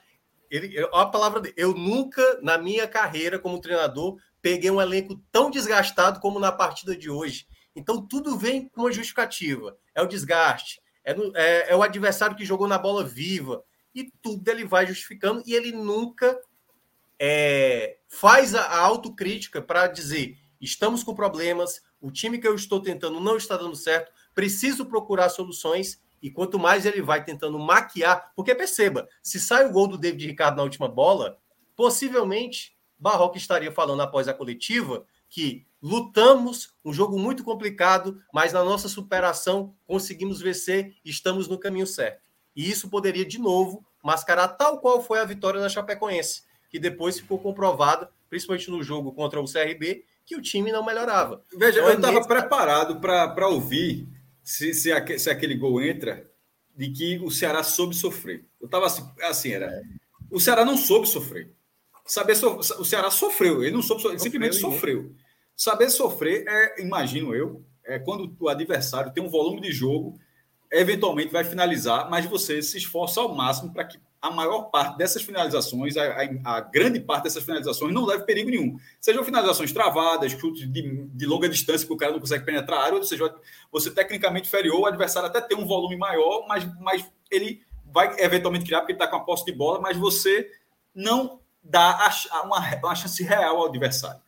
Então, isso é, ou seja, soube sofrer. O adversário você estava lá sem a posse de você estava sendo atacado. O adversário sendo... chutou de muito de fora da área. Isso, você estava sendo atacado, mas sem, uma, sem grandes oportunidades. Não é o que aconteceu com o Ceará. O Ceará simplesmente sofreu. O Ceará sofreu. Pô, o, o, o Marcinho que perde esse, esse lance que Minhoca falou, que era só tocar para o lado. O pênalti que, que Bruno defendeu. Um, um, um, lance de um outro cara que parecia. Marcinho me lembrou também cabelo pintado de, de de louro, mas eu me recordo do nome agora. Já no fizinho. É, exatamente. Chuta no cantinho, o Bruno pega a bola e entrar assim quando ele faz uma boa jogada. O é. Sampaio Corrêa teve muitas boas oportunidades. Então aquilo não é. Eu estou dizendo isso porque o resultadismo, de vez em quando, tem de quem comenta, mas também tem de quem treina e pega aquilo. Ó, vencemos, a estratégia deu certo. Se o Ceará tivesse vencido, por isso estou falando, para não ser resultadista, se o Ceará tivesse vencido, seria circunstancial, não seria estratégia. Não é, não, não, o Ceará não teria vencido por estratégia. Teria vencido porque o Sampaio, infelizmente, para o Sampaio, perdeu um caminhão de gols. E o Ceará, até o último lance, estava um a um, estava vivo no jogo, mas o Ceará não estava sabendo sofrer. O Ceará teria uma vitória alvo de crítica, como foi aquela que a gente falou do esporte Londrina. Não é porque o esporte virou o jogo contra o Londrina que deu certa estratégia de Enzo, que deu tudo certo assim. Anderson soube mexer e o time tecnicamente foi lá e venceu o jogo, mas a atuação foi horrorosa. A vitória, inclusive a gente até falou, disse, ó, tem aquela, aquele, aquele jogo é, ganhou sem fazer nada e teve jogos onde, onde empatou e, podia, e, e, a, e, a, atuação foi melhor. Essa do Ceará não seria isso. Essa, essa do Ceará, primeiro, esse ponto já foi muito. Se ainda tivesse arrumado três, porque teve a chance de arrumar três, foi um gol perdido. Ali é um gol é. perdido, gol perdido aquilo ali. Inclusive, os jogadores do Ceará desabaram, porque viram a, a grande, a grande chance é. que Sem marcação, né? Isso, total. Se o Ceará, se o Ceará, inclusive aquele lance, o Ceará teve duas, três oportunidades de fazer o gol, porque era o gol olímpico de Eric, o goleiro quase foi gol olímpico quando ele defendeu. Aí na segunda cobrança ia ser um gol contra do Sampaio de cabeça. É, verdade, verdade. Aí o, aí, aí ele, ele, o cara cabeceia para trás de forma incrível. Aí um cara em cima da linha tira de cabeça, aí o lance segue. Aí depois, na sequência desse lance, tem essa jogada e sai esse gol. Se for em um minuto ali, o Ceará teve três grandes oportunidades, uma delas inacreditável mas teria sido circunstancial e não, não dá para pegar, e não dá não para pegar aqueles três pontos e falar, oh, o Ceará estava encontrando seu caminho. Não está encontrando o caminho. O Ceará Como simplesmente teria arrumado três pontos incríveis. Como foi o empate no final do primeiro tempo? O Ceará só tinha tido uma finalização com o Jean Carlos ali, que foi uma, uma jogada que Eric vira para David Ricardo, que aciona ali Mas quando você olha o primeiro tempo do Ceará, foi direto ali o Sampaio, direto, atacando pela direita, Pimentinha sobrando, sobrando, sobrando, sobrando, sobrando. E aí o empate no final, assim, eu até cheguei a falar isso na rádio, o empate saiu no lucro para o Ceará. No lucro, porque o primeiro. A, a tempo... sensação só fica pelo último minuto. É, o último minuto faz, isso. ainda quase que acontece. É, Mas a, a prática é que o Ceará foi engolido é. como. Não é, eu ia dizer que é como há muito tempo não se via, mas não faz muito tempo, porque contra é, o Novo Horizontino também Novo Horizontino foi bem isso. E não dá, não dá pra, para o Ceará, que alguns acham que tem o melhor elenco, alguns acham que tem pelo menos o segundo melhor elenco, fica nessa disputa com o esporte, ou e ainda tendo ali o Atlético Goianiense, não, não dá para um time que é apontado com esse cacife para a Série B ser, ter sido pelo menos duas vezes, eu nem vou citar outros jogos, mas ter sido pelo menos duas vezes engolido tecnicamente, tática e tecnicamente, como foi o Ceará, como o Ceará já foi, contra o Novo Horizontino e contra o, o Sampaio. Assim, tá errado. Não é, não é, se tem algo que não é circunstancial, é o mau desempenho que o Ceará vem tendo. É. E aí, sim ou não? Vocês manteriam Barroca para quarta ou já demitiria agora? Eu falei. Eu, eu, é. Veja só, o jogo, se der o jogo de quarta, a tendência é que vem. Essa é uma, eu não sei como é que funciona a cabeça, eu jamais seria dirigente de futebol. Porque o jogo contra o Havaí, eu acho que, que o Ceará. ia falar, não, o Ceará vence com Barroca. Certo? Mas é, mas é o que a gente está falando. O Ceará quase venceu hoje com o Barroca, Fred. não é questão do resultado. O Ceará quase venceu hoje com o Barroca. E eu acho que o, Ceará, o Havaí não vem bem. Não, vem mal, na verdade. Né? Até dizendo não ganhou ainda com o Mourinho, né? É, o, e também nem sabe se vai, vai, vir para cá, né? Porque o Mourinho também está. Isso. Pode até essa troca de votos seria até melhor para o Ceará. É, a tendência é que o Ceará contra o esporte. Reestreia contra o esporte. O jogo que não aconteceu na volta.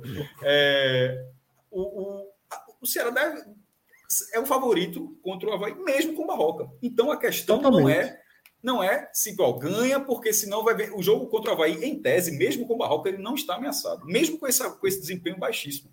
Mas a questão é.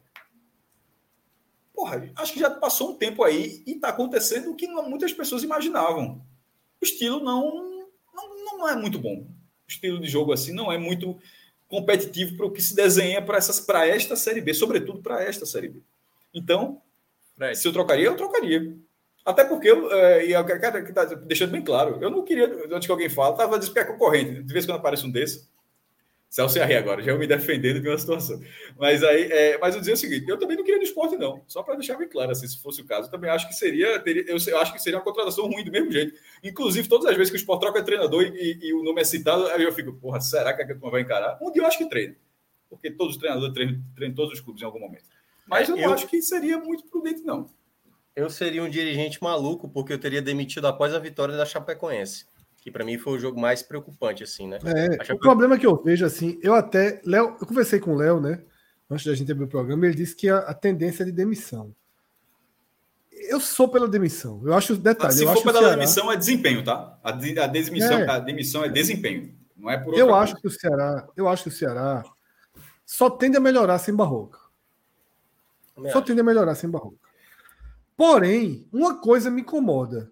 Você dá 15 dias, 13 dias para o cara trabalhar, e aí você vai demitir quando o próximo não vai ter dois dias de trabalho. Isso me incomoda um pouco em demitir agora. Porque você gastou todo o tempo que você teria por chegar um treinador e arrumar sua casa.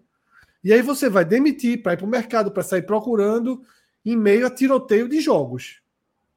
Tá? Então, isso Meu... é o que me incomoda nesse momento e demitir nessa segunda-feira, por exemplo. Não, é, é por isso que eu falei, eu de, teria demitido.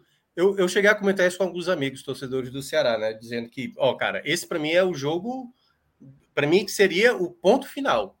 Mas como é que demitiria após uma vitória? O time ganhou, acho que tinha ganhado quatro jogos dos últimos cinco. Não faz sentido Minhoca demitir. Eu falei, meu amigo, esse jogo contra a Chapecoense tá na cara que ele não consegue resolver Nada. Nada. Porque era um time sem treinador, com muitos desfalques, e o time foi dominado dentro de casa, dominado. Com o Richard sendo o principal nome do Ceará. E quando eu observei esse jogo da Chape, logo depois veio o jogo do Atlético Goianiense e veio aquela vitória de 3 a 0 E aí muita gente, tá, esses, esses meus amigos, tá aí, minhoca, fila do perdão pro Barroca. Eu falei, de maneira nenhuma. Eu não acho que esse jogo é parâmetro para dizer que o Barroca é um bom treinador. Até porque do outro lado estava Alberto Valentim, um, contra um, um Atlético Goianiense que toma gol de todo mundo, entendeu? É uma defesa muito vulnerável. Bastou pegar o CRB, uma equipe novamente mais arrumada, o Ceará foi e perdeu em casa, tomou três gols, poderia ter tomado mais.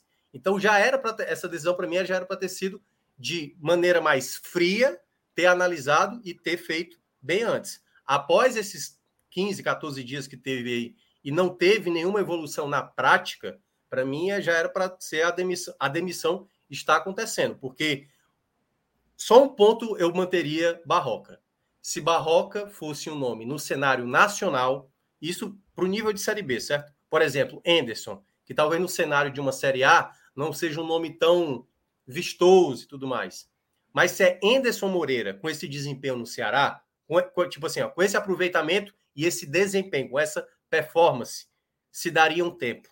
Não, Anderson talvez vai irritar, vai irritar, mas vai... Guto Ferreira é um pouco assim, Guto Ferreira. Às vezes não convence, mas não é assim mesmo. Vai, é, vai jogando que ele vai, ele vai dando ponto. Barroca não tem esse lastro. Barroca não tem trabalhos em que você vê foi através dele que veio tal não tal tem, Ele não, não tem. tem. E você vai imaginar que ele vai conseguir isso tendo esse tipo de performance? Eu não imagino. Eu não imagino. O Ceará está sendo, tá sendo o laboratório das coisas da, da barroquice de barroca, pô. Assim, não, é. é muito arriscado num ano tão importante para o clube. Cássio, silencioso. Ah, agora acertou o final. 2x1. Um, é, mas ele não é culpado. Ele não é culpado. Não, é. Estranho, não, estranho. É, eu sei, eu sei que você não acha isso, mas só, mas só frisando. Estranho seria se Barroca estivesse fazendo diferente. Ele está fazendo. O, o, o, estilo dele é esse. Ele não, não cede, joga dessa forma e tal. Não é um cara que procura soluções para o time. Ele procura soluções para o esquema da forma como ele gosta de jogar. Exatamente. É. Eu gosto do treinador que, que, que olha o time. É, porra, se você. Claro, se você tem um treinador ultra top de linha e o, o esquema do cara é aquele, beleza, você está trazendo aquele cara para, seja pela gestão de elenco, seja pela forma como joga o time, enfim. Mas dentro do nosso cenário, da forma do, do nível técnico que a gente avalia, eu prefiro treinadores qualificados naturalmente, mas que consigam soluções para o time. Que, que, onde a prioridade do cara é ele tem ele vai ele, ele consegue se moldar ao elenco, ou, ou, seja, não é, não é só o cara que vai fechar o time, não é só o cara que vai, não é só o cara que vai fazer um, um futebol propositivo, não é só o cara que é, não, é um cara que pega, é, é, um cara que pega um time é, mais travado e consegue arrumar uma solução para esse time passar a fazer gols. É um cara que pega um time que faz muitos, muitos gols e o cara e, e tem problemas defensivos, ele consegue manter aquilo ali e, e, e melhorar o conjunto do time, deixar o time mais homogêneo. Então, ou seja, um time que é um treinador que busca soluções para a equipe, para aquela competição. O Barroca não costuma ser isso, pelo menos ele não vem sempre para o Ceará. A, a, busca dele é soluções para o esquema dele. Eu acho que o ideal para o Ceará não é isso. O ideal para o Ceará é que o Ceará se torne competitivo, independentemente da forma como o Barroca vê o futebol. Total. Pode ser de outra forma. O Ceará pode ser competitivo, inclusive com a forma de Barroca. Só que já, tá, já passou do tempo. tá entendendo? O Ceará pode ser competitivo, inclusive com a forma de barroca. Mas se não está sendo, o treinador, e aí é, que é, é, é disso que eu estou falando, o treinador pode falar, ó, é, vou dar um tempo aqui, vou tentar ser competitivo de outra forma aqui. Não dá para perder esse bonde, não dá. Não, daqui a duas rodadas vai encaixar, daqui a duas rodadas vai encaixar. E assim, é ótimo trabalho longo prazo. Pô, vou ver, já está três anos, já tá três anos aí, mas na Série B não vai acontecer isso com o Ceará. Qualquer treinador que chegar para o Ceará, ficando Barroca, inclusive, isso vale inclusive para ele, para ele ou para qualquer outro nome, será um trabalho de curto prazo, será um trabalho sem pré-temporada, será um trabalho sem tanto tempo para fazer ajustes, ou seja, é um trabalho onde você precisa de soluções, não é, impor até perder o bonde a sua forma de ver jogar, porque isso, isso acontece num, num, num propositivo, como está sendo com o Barroca agora, ou como, é, como foi Claudinei no passado com o Sport Fred, vou nem entrar nessa discussão com o Fred, mas como já foi Dalpozo também, o, não, o tre aquele treinador que não cede em nenhum momento até ser demitido. E, e, isso acontece na carreira do cara inúmeras vezes, porque só vai funcionar enquanto der certo aquele estilo de jogo dele para aquele formato de competição, ou seja, uma, é, é, uma, é, uma, é, um estilo de jogo que pode funcionar para fugir da zona de rebaixamento, e de repente o time foge. E não consegue ir além porque o treinador não se propõe a fazer nada além. Cássio Zirpoli. É assim. O Amazonas su subiu para a Série B, certo? E em 2024 contratou você como gestor de futebol. Não, jamais. E lhe deu, e lhe deu três opções. Dalpozo, Claudinei ou Barroca. Quem é seu treinador para 2024? É... ou, é isso, ou no Amazonas eu não volto nunca mais. A galera lá. Exatamente, vou, é isso. Vou você, você tem que escolher.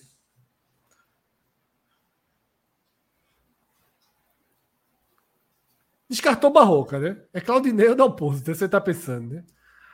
Sim, sim, é para até porque na segunda divisão é, para ter pelo menos uma defesa ajustada para ser para ser pelo menos 17, né? Se o, Amazonas 17 não está tranquilo, né? não vai, vai brigar pelo acesso de cara.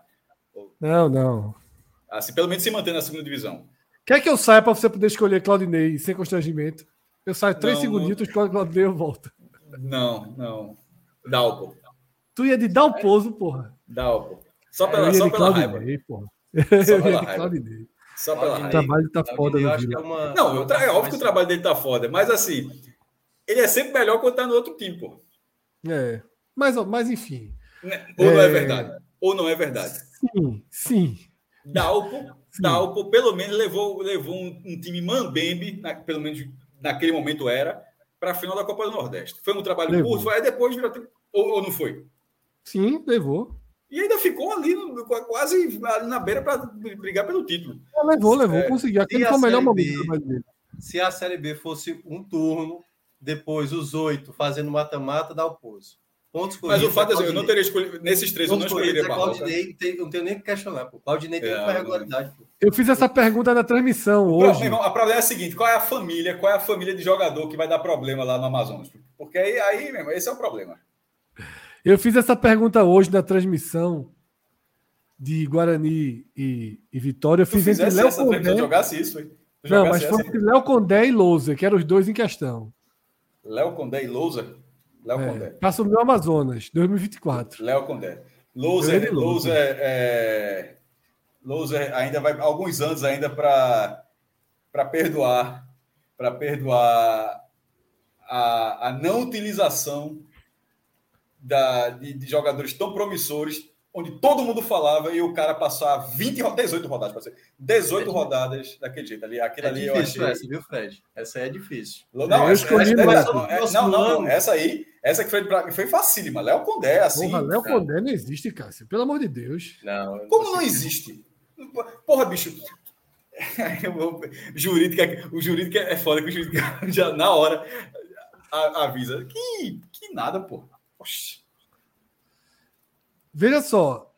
Atos. Ah, mandou respondi, viu? Pipoquei não, viu? Pipocou não. Léo Condé. Dalpo, e Dalpo, Dalpo no Amazonas. E Léo Condé qual outro time? Amazonas também. É o meu. É o meu...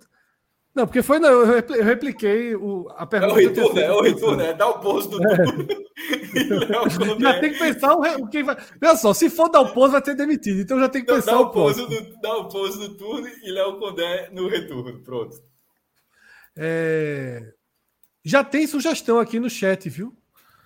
No super chat de Atos Lira, sugestão para o Ceará. Fred, Fred, só antes, eita, segura um segundo, é, vai, deixa pode já estar na tela esses dois, dois contos de Atos rendendo aí. É, só para a galera que a gente está aqui com um, quase duas horas, aí tem no chat tem alguma galera com dúvida, só para dizer, galera, Série A é segunda-feira, tá? Ah, Ceará, Bahia, Fortaleza, tem uma turma, uma turma ali meio enfim, é amanhã. O programa que está sendo feito hoje, só caso o cara não tenha voltado a barrinha, o programa está sendo feito hoje da Série B. Esse é o mesmo programa de amanhã pela Série A, porque tem Vasco e Cuiabá que encerra assim que acabar Vasco e Cuiabá. Isso. É, é, o programa, é o raiz da segunda-feira, está pautado com a Série A. É, Atos sugere Hélio dos Anjos. Puta, treinador pra caralho. É, é, Pro Amazonas, não, porra, pro Ceará. Pra comprar o. Hã? Hã? pro Ceará já, porra. Pro ah, Ceará já voltou. Voltou, é. voltou a pauta. O Amazonas, aí, o Amazonas era excelente. Pro Ceará não traria, não. Não. É, é Hélio ou Lisca? Muito mais Lisca. Lisca. Não, não perceba. Lisca 2023. Lisca 2023. É, não, Lisca, Lisca, Lisca cansado com a bagagem, com a bagagem do último ano. Do último ano não foi um ano muito bom. Ó, tem, tem, certos, tem certos treinadores que, para determinados locais, são bem mais aceitos que outros. Hélio aqui não. Hélio aqui não, não mesmo aqui, entendeu? Não, Por é. exemplo, Lisca é muito mais bem aceito aqui. Eu acho que Lisca. Ah, só vou o Ceará duas vezes. É, né? exatamente. É, não só uma vez, né? Duas vezes. É, mas é, eu acho que determinados não, tipo Jair Ventura, que na época que até Fred falou, Fortaleza deveria ter ido de Jair Ventura e tal não, não colaria nunca Jair Ventura. E nem, e nem agora para esse Ceará. O estilo de Jair Ventura é mais da primeira divisão, é. para aguentar o bombardeio ali, tentar isso, uma soluçãozinha do Alberto ali. Mas é o Dalbertozinho. Eu sugeri Mas... Jair quando o Fortaleza foi de Anderson, viu? E bambiou, bambiou. Foi, sim, de, foi de Anderson, não, foi de. Antes é, de Anderson foi. Era Anderson, Anderson. Chamusca, pô. Chamusca, Chamusca e Anderson. Não, é. isso, isso. Mas, em todo caso, o nome que vai ficar, né, caso Barroca realmente caia, o nome é de, de Guto, né? Guto é o nome que. Tava na que é, fute, é, que, é, que é a, é. chamada, é a chamada bola de segurança, né? Que Totalmente. É, tipo assim, vamos naquele que a gente já conhece. O estoque de Gutinho deve estar, meu irmão. Fazer... Turma, abrir, reabrir a loja, botar o Gutinho na, na, na prateleira é, de novo. Exato. Não, e foi a, a, o último bom ano do Ceará, que foi 2020, foi com o Guto Ferreira. Então, seria, digamos, um nome mais natural a se imaginar, até porque também Guto, para o patamar de uma Série B, um Ceará consegue pagar. E né? tem que voltar para o mercado. O mercado da primeira divisão para Guto, ele, tem, ele, ele, é um treinador de primeira divisão, mas nesse momento está meio fechado. É, a é. único que está aberto ali é o Coritiba, mas o Coritiba está quase um fantasma. Ele estava, né? Ele Esse quase lá, é porque né? eu sou João Grilo. O João Grilo chamaria o Coritiba de fantasma, mas aí, mas tá, tá quase um fantasma. Então assim, o mercado da Série A tá meio fechado nesse momento. Então assim, para considerando o, o mercado de Guto seria um se fosse o nome seria uma ótima chamada para ele como re, como reinserção é, na, nas principais competições. É, ele volta para o status que é onde ele é mais acostumado, né? Geralmente ele é chamado para os clubes de mais peso da Série B. Que, ele voltaria para um clube onde não subir será um ano merda. Isso. Exatamente. Mesmo ganhando a Copa do Nordeste, se o Ceará não subir, o ano foi uma merda. Não, totalmente. O que, deve, o que salva o ano do Ceará é o quarto colocado ali, meio ponto na frente do quinto. Aí você uhum. salva o ano.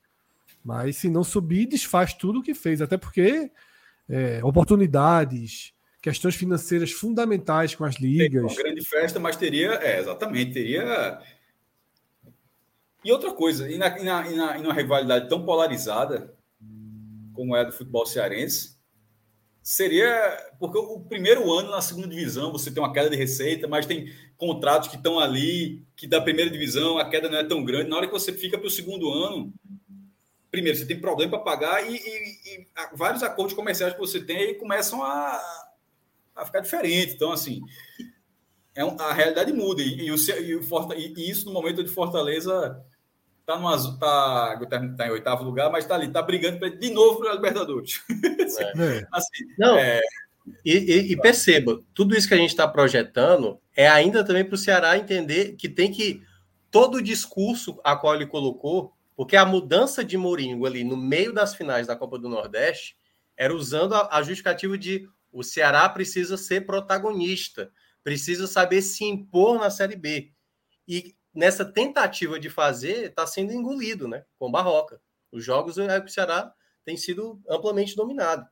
Então, aí teria que mudar até o perfil, né? Vamos fazer o algo. É, qual a palavra que se fala? É o burocrático, né? Vamos jogar o futebolzinho burocrático para somar o pontinho, aquele 1x0 de Guto, e abraçar. E, e Guto não é só 1x0, não, tá? Assim, não, eu sei. Pega, tem dois também, né? Tem 2x1. Um, é aquela coisa. Né? É que faz 2x1. Mas veja só, veja só, nesse momento, o Ceará, só como é o Ceará tem cinco derrotas. Já perdeu mais do que o Guto de 2019 no esporte. Só perdeu tá quatro. saldo negativo, Cássio. O Ceará não, tá com saldo, não né? o Sport perdeu 4 em 38 rodadas. É. É, é um time que perde pouco. O Ceará precisa, precisa estancar. E assim, estancando, ele vai conseguir vitória, porque tecnicamente ele é um time melhor do que a média, do que a metade, a média da, da dessa Série B. Mas precisa, precisa de ser um time estável. Nesse momento, ele não é, é tão é, melhor que a média. É o time estável. É um time completamente. Que a gente está falando isso, aí de repente, no próximo fim de semana, pode fazer uma grande partida com o esporte, mas, mas simplesmente ser é, ocasional. Cássio, dentro como de, fez, como fez contra o Criciúma. A partida que ele fez contra o Criciúma foi bem segura. Isso não adiantou. As próximas rodadas mostraram que foi. Quando ele disse que o Novo Horizontino foi o jogo fora da curva, não. O jogo fora da curva foi a vitória sobre o Criciúma. Aquela vitória, que é difícil vencer o Criciúma lá, foi exatamente uma vitória típica. Criciúma muito desfalcado, né? Se considerou desfalcado, muito pouco. Ainda tem esse detalhe, é. ainda tem esse detalhe. se considerou muito pouco os desfalques do Criciúma naquela noite. É, saindo um pouquinho do Ceará, tá? A gente tá indo para nessa tela, a gente tá vendo agora o cenário do Vitória, né, que tem 25 pontos. O histórico de acesso para equipes com 25 pontos na 13ª rodada é de 67%. Ou seja, seis equipes até hoje né, fizeram 25 pontos na 13ª rodada, quatro subiram e duas não subiram, tá? Esse é o cenário para o Vitória, ainda um cenário bem positivo, né? As duas que subiram foram Goiás de 2012 e Atlético Goianiense de 2016, tá? E agora eu vou trazer o recorte do esporte, né, que é o recorte de 27 pontos, Porém, não é em 13 rodadas, o Sport ainda tem um joguinho a menos. Tá, ainda é a 12 rodada. Deixa eu descer aqui, estou sem mouse. Não tem aquela para girar, não, pô? O scroll look lá. Então tá aí, ó. 20, espera aí, 27. Pronto. Subiu, e essa subiu. é a estatística do esporte. Até hoje, né? Não, subiu não, meu. Até hoje, três times fecharam 12 jogos com 27 pontos e os três subiram, tá? Não existe ainda um time com 27 pontos em 12 Fred, rodadas que não tenha subido. Faz Corinthians, faz Curitiba e Guarani. Faz Fala, com meu. 27 para mais, que aí pode ter algum caso de alguma equipe que estava acima de 27 certo. e acabou não subindo. É, melhor, é, melhor, é, melhor, é melhor dessa forma. Bota 27 35, a 40. É, pronto. 40? É, tá, tá bom. Esse, esse, esse, sistema de Pedro é arretado. Vai, 100% pronto. também. É, exatamente. Então, assim. Aí, aí gelou, viu? Aí gelou. Quer dizer, então, que. É, gelou, gelou. Já pode se tornar exceção, rapaz. Gelou, gelou. Porque um dia vai ter exceção. O Não, nesse momento, vale para o esporte e para o. Aliás, para o esporte Vila Nova e, e o Novo Horizontino. Isso. Exatamente. Não, para o esporte só, Cássio. 12 rodadas, tá? Ah, desculpa, ah é verdade. Então é, colocou. É... Ah, certo, certo. Então, 12 tá rodadas. Vou botar, vou botar. Bota 13. Vila 13. Nova, 13. Bota e é o esporte perdendo o CRB. Certo. Mas já tem 27 pontos, não faz diferença, né?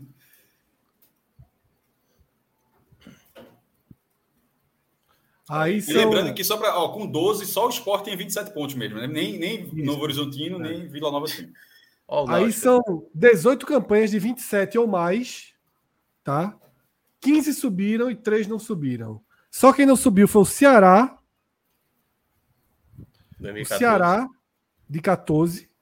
O Criciúma, de 2007. E o já sempre citado Náutico, de 2021. É. Esse, esse, esse Criciúma de 2007. Cara, esse de Pedro, meu irmão. Que negócio. É. Que negócio esse Criciúma de 2007 é espantoso, porque ele terminou o primeiro turno com 37 pontos. É, Todo mundo gostaria de terminar o primeiro turno com 37, mas fez apenas 16 no retorno. 16 que é a campanha de rebaixamento. Olha só, esse Náutico é. de 21, essa campanha, ela fletou em algum momento ali com se o medo de quatro, tá? O medo de queda foi. É, queda, a, queda de produção do Náutico foi bizarra é. também. É, mas assim, a, a, parece, parece ser muito mais o acaso de ser um rival próximo e tal. A é, o Náutico não se reforçou, havia toda uma crítica. O esporte deve se reforçar, tem pelo menos um nome, dois, quase dois nomes certos aí para chegar justamente nas principais carências do time, né? Alan Ruiz e Peglo do Internacional. E quanto o Náutico era, a, a, o Náutico o problema ali era defensivo e a, a, direção executiva, na verdade, elogiou a defesa do Náutico, enfim, e, a, e, era uma defesa com muitos problemas, e perdeu, né, porque na verdade era uma boa defesa, mas depois ficou ruim, era boa defesa durante o estadual, depois ficou ruim. É, então, acho que não, não, tem tantas assim, semelhanças nesse caso. Porra, o Sport está tá fazendo uma temporada extremamente regular. Assim, é, a tendência é que ele alimente essa estatística aí do acesso. Assim, não dá para ficar. Tá, o cara olhar essa tabela, mesmo está todo muito próximo ali, mas o que o time faz, o time perde muito pouco. Pô. O time tem uh, quatro derrotas no ano. Pô. Quatro. O único, o único Duas para o Ceará, uma para o São Paulo é. e, e uma para o Criciúma. Assim, é, nesse campeonato só perdeu uma de, de, de 12, mas assim. Não, é, tá para bater 100 gols aí na temporada. Assim, o, o que. Porque agora ele tem esse ataque eficiente, Minhoca. E é, uma coisa que, é uma coisa que eu falo há dois anos. A defesa do esporte já era boa na primeira divisão. Sabine e Thierry era a dupla de zaga do esporte rebaixado, mas foi um rebaixamento bizarro, que é dessas estatísticas tipo 2012. É, é, um, é um esporte rebaixado, tomando é, isso é inacreditável. Tomando menos de um gol por jogo. O time caiu é. tendo menos de 38 gols. Você jogou 38 vezes e, e, tomou menos de 38 gols. E aquela dupla de zaga é atual. Então a defesa do esporte teve problema do gol no passado, do, com o goleiro no passado. Está tentando acertar um goleiro até agora, mas é, ainda tem lá inconstante, mas não é tão calamitoso como era o, o, os do ano passado. E conseguiu qualificar o ataque. Ou seja, ele passou a, ser um time com a defesa sólida, como era a, a, da primeira divisão, como foi parte da Série B do ano passado, quando tinha Maílson. Estabilizou um pouco melhor agora com o goleiro, não tem o nível de Maílson, mas estabilizou um pouco mais. E tem um ataque mais efetivo nesse período, da, da, sobretudo no, no, comparativo com a segunda divisão. Assim, não tendo. Tudo bem que vai jogar sem, sem Juba e sem Love, mas faz parte do campeonato. Mas assim, não tendo uma janela onde perca três, quatro peças dessas, assim, não acontecendo algo com como algo dessa forma é um time que tende a se manter ali. Assim. É. É. Não, também acho, porque assim, uma coisa que a gente. Sem grandes, poderia... sem grandes sustos, tá? Assim, vai, pegar, é. vai ficar ameaçado, pega, pega, fica fora é. aqui do lugar e fica obrigado a vencer em casa para é, Fred, Isso pode Fred, acontecer. Fred mas... vai vir aqui, vai criticar do desempenho fora de casa. Pode acontecer isso com o esporte, mas a, o, o, que a gente tem uma garantia de que o, o esporte não vai virar a exceção com 12 isso. jogos é disputados. É essa situação é se fosse um campeonato onde tivesse alguma outra coisa diferente que não os pontos corridos, porque até então o que virou um sentimento amargo para o torcedor durante a temporada foram os jogos ali de mata-mata, né? A, a, perda de tiro da Copa do Nordeste, a queda do, nos pênaltis, do né? Então, como é um campeonato de regularidade, até aqui tudo que o esporte entregou foi regularidade durante a temporada. Então, por mais que perca ali, vai perder Juba possivelmente, a única situação que você possa imaginar uma queda vertiginosa é se Love se machuca e Love fica meses, né? Claro, estou desejando e isso. Só mas... nisso, Minhoca. É, Porque nem caso... a sequência de resultados. Veja até só. mesmo, em, por exemplo, Anderson pudesse sair e tudo mais, é. mas mesmo assim, imaginando, caso chegue, assim, só se o esporte fosse numa tacada, lá, trazer barroca para terminar o trabalho. e aí o negócio ia desandar de vez. Mas é, é assim, não dá para ver um lastro tão negativo. Porque para imaginar o esporte caindo de rendimento, primeiro, tem que ter um ritmo de pontuação muito alto dessas E eu entendo que, é, às vezes, quando o Fred fala dessa questão do medo de 2012, é porque, pô, a gente tem a regularidade, não é possível que esse ano a turma vai também. Mas você falou de um ponto importantíssimo, que, que é sobre as duas eliminações, as duas, as duas grandes frustrações, enormes frustrações que o esporte teve em 2023. Veja só, elas foram no mesmo mês, mas uma no começo e outra no final. Nas duas situações, não mudou o time na Série B. Na, na, o esporte perdeu o título da Copa do Nordeste, como perdeu, daquela forma. O jogo seguinte era ninguém na Ilha do Retiro. Era ser uma atmosfera assim, era, era um velório. Era um velório. Foi, o esporte foi, foi para um velório e saiu com três pontos do velório, que era o jogo contra o Guarani. O próprio jogo contra o São Paulo, daquela forma, jogou muito mal, mas mesmo jogando mal, foi lá e ganhou os pontos do, do Londrina, quase ainda ganhando da Ponte Preta também. Então, veja só, isso que você está dizendo da regularidade, porque para. O que eu estou querendo dizer é o seguinte: tem que acontecer dentro da segunda divisão uma sequência de porradas assim, como esse time ainda não sofreu nem perto disso, assim, de sequência de, resu de resultados ruins.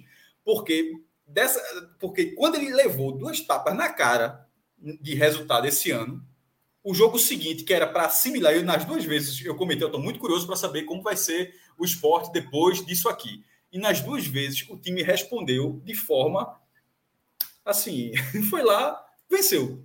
Venceu e venceu e venceu. Então, assim, é, é, o fato que a gente exemplifica aqui, será que esse time, esse time, na verdade, já levou duas lapadas gigantescas e não saiu do trilho. Então, talvez a única coisa, ou seja, não vai ser resultado. O Sport vai, vai, perder, vai perder jogo aqui, talvez, provavelmente, depois do que foi essa temporada, do que foi essa, a sequência desses resultados, eu já não acredito que isso vai acontecer. Eu acho que pode acontecer é perder muitas peças por lesão, por saída, se dá assim, desestruturar o time por completo. Mas aí, meu irmão, se isso acontecer, É, mas você eu, tenta remontar. Mas, tem, mas eu acho que é, tem, tem, tem vai acontecer, muito né? importante. Você essa perder alguns, mas não todo mundo.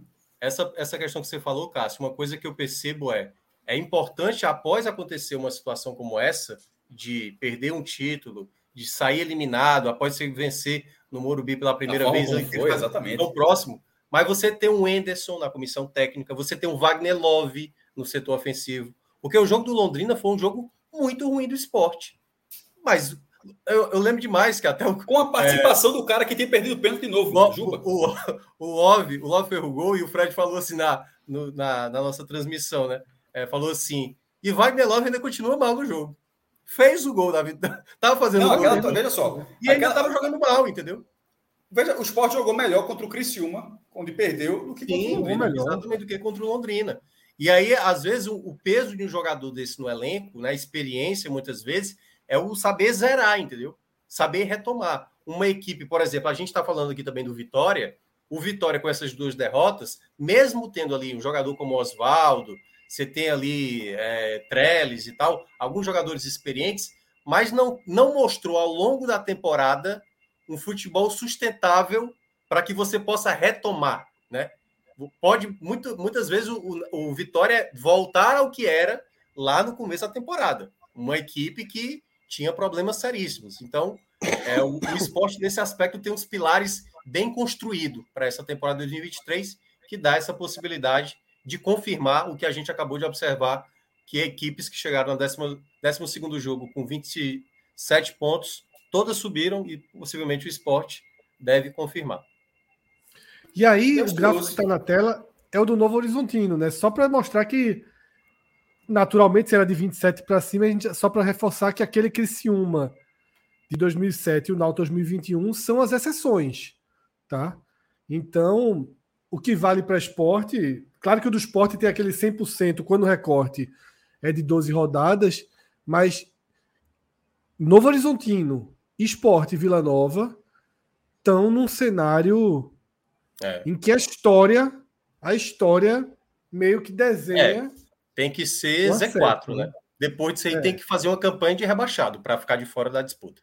Que foi o que é, aconteceu exatamente. com o Criciúma e Náutico. E, e com exatamente. os times estão lá embaixo, até uma, se você fizer uma campanha de rebaixado, vamos, vamos não usar essa frase. Tem um desempenho de rebaixado. Se, se tiver um desempenho de rebaixado, talvez ainda não faça uma campanha de rebaixado porque tem, tem tanto time distribuindo ponto que você arruma, você consegue não perder todos os jogos. Assim, é... assim tem. O Náutico, o, o, o Náutico naquele ano, quando teve aquele, aquela sequência negativa, teve um momento que teve uma leve melhora, lembra? E aí a turma, opa, a, ainda pode ser que dê. Ainda pode ser que dê. É, exatamente. Depois, Tamanha a margem que tinha. Tamanha a margem que tinha. É, exatamente. A margem era muito grande. Então é isso. Assim a gente fecha esse raio-x da 13 terceira rodada da Série B. Um raio-x que focou muito no andar pesado, intenso, no ritmo de pontuação forte da turma de cima e a gente comparou com o Fantasma de 2012 que segue batendo na porta, tá? E também focamos muito nessa situação do Ceará, que queira ou não, a gente olha para a classificação, vê o Ceará a cinco pontos do quarto colocado e olha para o campo, vê o Ceará fazendo a partida horrorosa, como a gente viu, né, e com o técnico de novo em xeque ou já para além disso. Esses foram os dois temas principais. A gente ainda passou por alguns detalhamentos desse nosso Power BI aí, desse sistema fantástico que Pedro né, trouxe para a gente. Então a gente pode fazer vários recortes, a gente trouxe recortes interessantes aí para analisar, estudamos os desempenhos, as projeções, tá? E dessa forma a gente vai fechando esse raio-x da Série B. Lembrando que, como o Cássio falou, algumas pessoas aqui no chat, pô, não teve ontem. Amanhã é o da Série A, tá? A gente vai fazer um raio-x da Série A amanhã. Na terça-feira, a gente tem Jogo do Fortaleza na Sul-Americana, jogo do esporte na Série B. Então, na terça-feira, a gente vem para o formato tradicional de telecast. Na quarta-feira, a gente tem Ceará e Havaí, a gente tem Vitória e Sampaio, a gente tem Náutico e Amazonas, a gente tem Souza e A B fecha Cruz. na quarta, né? A, e a B fecha na quarta. Na... Exatamente. Aí na quarta-feira vai ser um super programa em que a gente vai trazer raio-x da B, da C e da D. É claro que o raio-x da B e da A, a gente tem esse Power BI aqui, a gente tem esse sistema que nos leva a aprofundamentos e recortes num toque, num clique mas a gente tem se desdobrado também para trazer, mesmo sem esse sistema, um acompanhamento. Quem viu o último da D, viu que a gente já trouxe possibilidade de confronto, a gente já fez um aprofundamento melhor, tá? Inclusive amanhã. o formato, né, Fred, tanto da C como da D são novos, né? Não tem vários isso, anos isso. como a Série B. Ah, o, o da C, o da C é, começou no passado, o turno. No passado. Exatamente. Exatamente. E aí a gente faz o recorte dentro de quê? Do ano passado. É muito mais simples. A gente vai ali no gol.com da vida e vai fazendo os recortes. Né? Série C, que por sinal, veja só, um pouco dessa insanidade do G4 da Série A tá esse G8 da Série C, viu? Não, G4 da Série B, tu fala. O G4 da Série B. É, o G8 da Série C tá uma insanidade também. Mas tá? aí, aí, aí não tem como não ser insanidade. Só falando rapidamente, não tem que, veja só, 8 de 20 não tem como ser insanidade. 8 de 20 significa que um time é ameaçado, porque cai 4, né? Ou seja, 8 de 20 e 4 estão caindo. O limbo é muito pequeno. O, é. é. o Vitória do ano passado, ele, ele esteve ameaçado de cair para a quarta divisão o campeonato inteiro. O campeonato todo. É. O campeonato inteiro, no final, entra ali e depois, e depois sobe lá na, na, na fase final. É, veja só, é um, é, um, é um. Lembra aquele momento que é o, aquela campanha do Santa Cruz na Série B de 99, ela vai emular muito nessa Série C, nesse formato deram o Santa Cruz, que sofreu muito. É uma campanha, é uma campanha histórica para o Santa, e na, na reta, na última rodada, vence o Sampaio Correio no Castelão. Pega o líder, na época tinha um playoff, era, era a fase seguinte, era um mata-mata, pegou São Caetano, que era o líder, e venceu no playoff, inclusive playoff porque foram três jogos, o terceiro foi lá em São Paulo, aí depois foi para quadrangular final, enfim. Era um time que estava ali é, emulou um possível rebaixamento, de repente tava um, deu um cristalzinho de luz ali para a classificação, entrou e pronto. É o Vitória do ano passado, esse Santo 99, esse, esse regulamento, esse formato, Fred, eu acho que ele contribui muito para isso. Então, essa sua insanidade, ela pode até estar tá mais do que o normal, mais do que, do que o último ano, que você tem reparado, mas o, a verdade é que é difícil não ter algum não ter essa figura desse time que estava ali, que estava ali, porra, quase viu a, viu a caverna do dragão e foi para a quarta divisão, de repente entrou no outro portal já estava brigando pelo acesso. É, é, o que esse campeonato é, um, é um, um, modelo de campeonato completamente maluco, emocionante, mas completamente maluco. O, o Paysandu está a dois pontos do Z4 e a dois pontos da zona de classificação. antes de eu viajar, Paysandu e Remo estavam mortos. Pô. Aí quando eu volto, o Remo já está já tá na zona de classificação. O Remo botou 30 mil torcedores hoje no Mangueirão. Inclusive, foi muito bom. O, o mau público da. Os dois estão os dois estão com Alexandre fez essa matéria, se não me engano, foi do Rank CBF. É, assiste a gente também. Se não me engano, foi o maior público da terceira divisão, acho que em 10 anos. O Remo, né? Fantástico. Os dois, os dois paraenses estão empatados com 12 pontos. É porque o, o Mangueirão estava fechado, tá ligado? Eles é. jogavam no Bainão, no Bainão, não sei o quê. A 2 do, a dois do Z4 e a 2 da zona de classificação, faltando nove rodadas, ou seja, mais em aberto impossível. Totalmente. Essa Série C. Completamente insana. Mas é isso, tá? É, então, nessa segunda-feira, a gente se reencontra para o raio X. botar um, um, uma betezinha aí Vasco Cuiabá, não? Bora! Inclusive, Alan, abre aí o Bet Nacional. A maldade. Quem não tem. Quem não, não tem. Não, de jeito nenhum. Quem não abriu ainda a conta com a gente no Bet Nacional, tem o QR Code aqui embaixo, já pode ir direto no QR Code, o código podcast 45.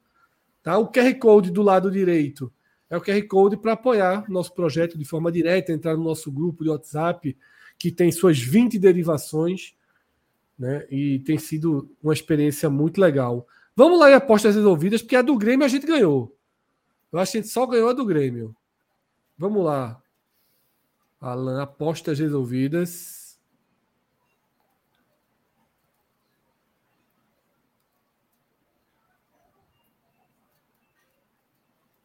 Sabe aí? Essa aí a gente lascou-se, né? Apostou no Palmeiras, no Grêmio e no Flamengo.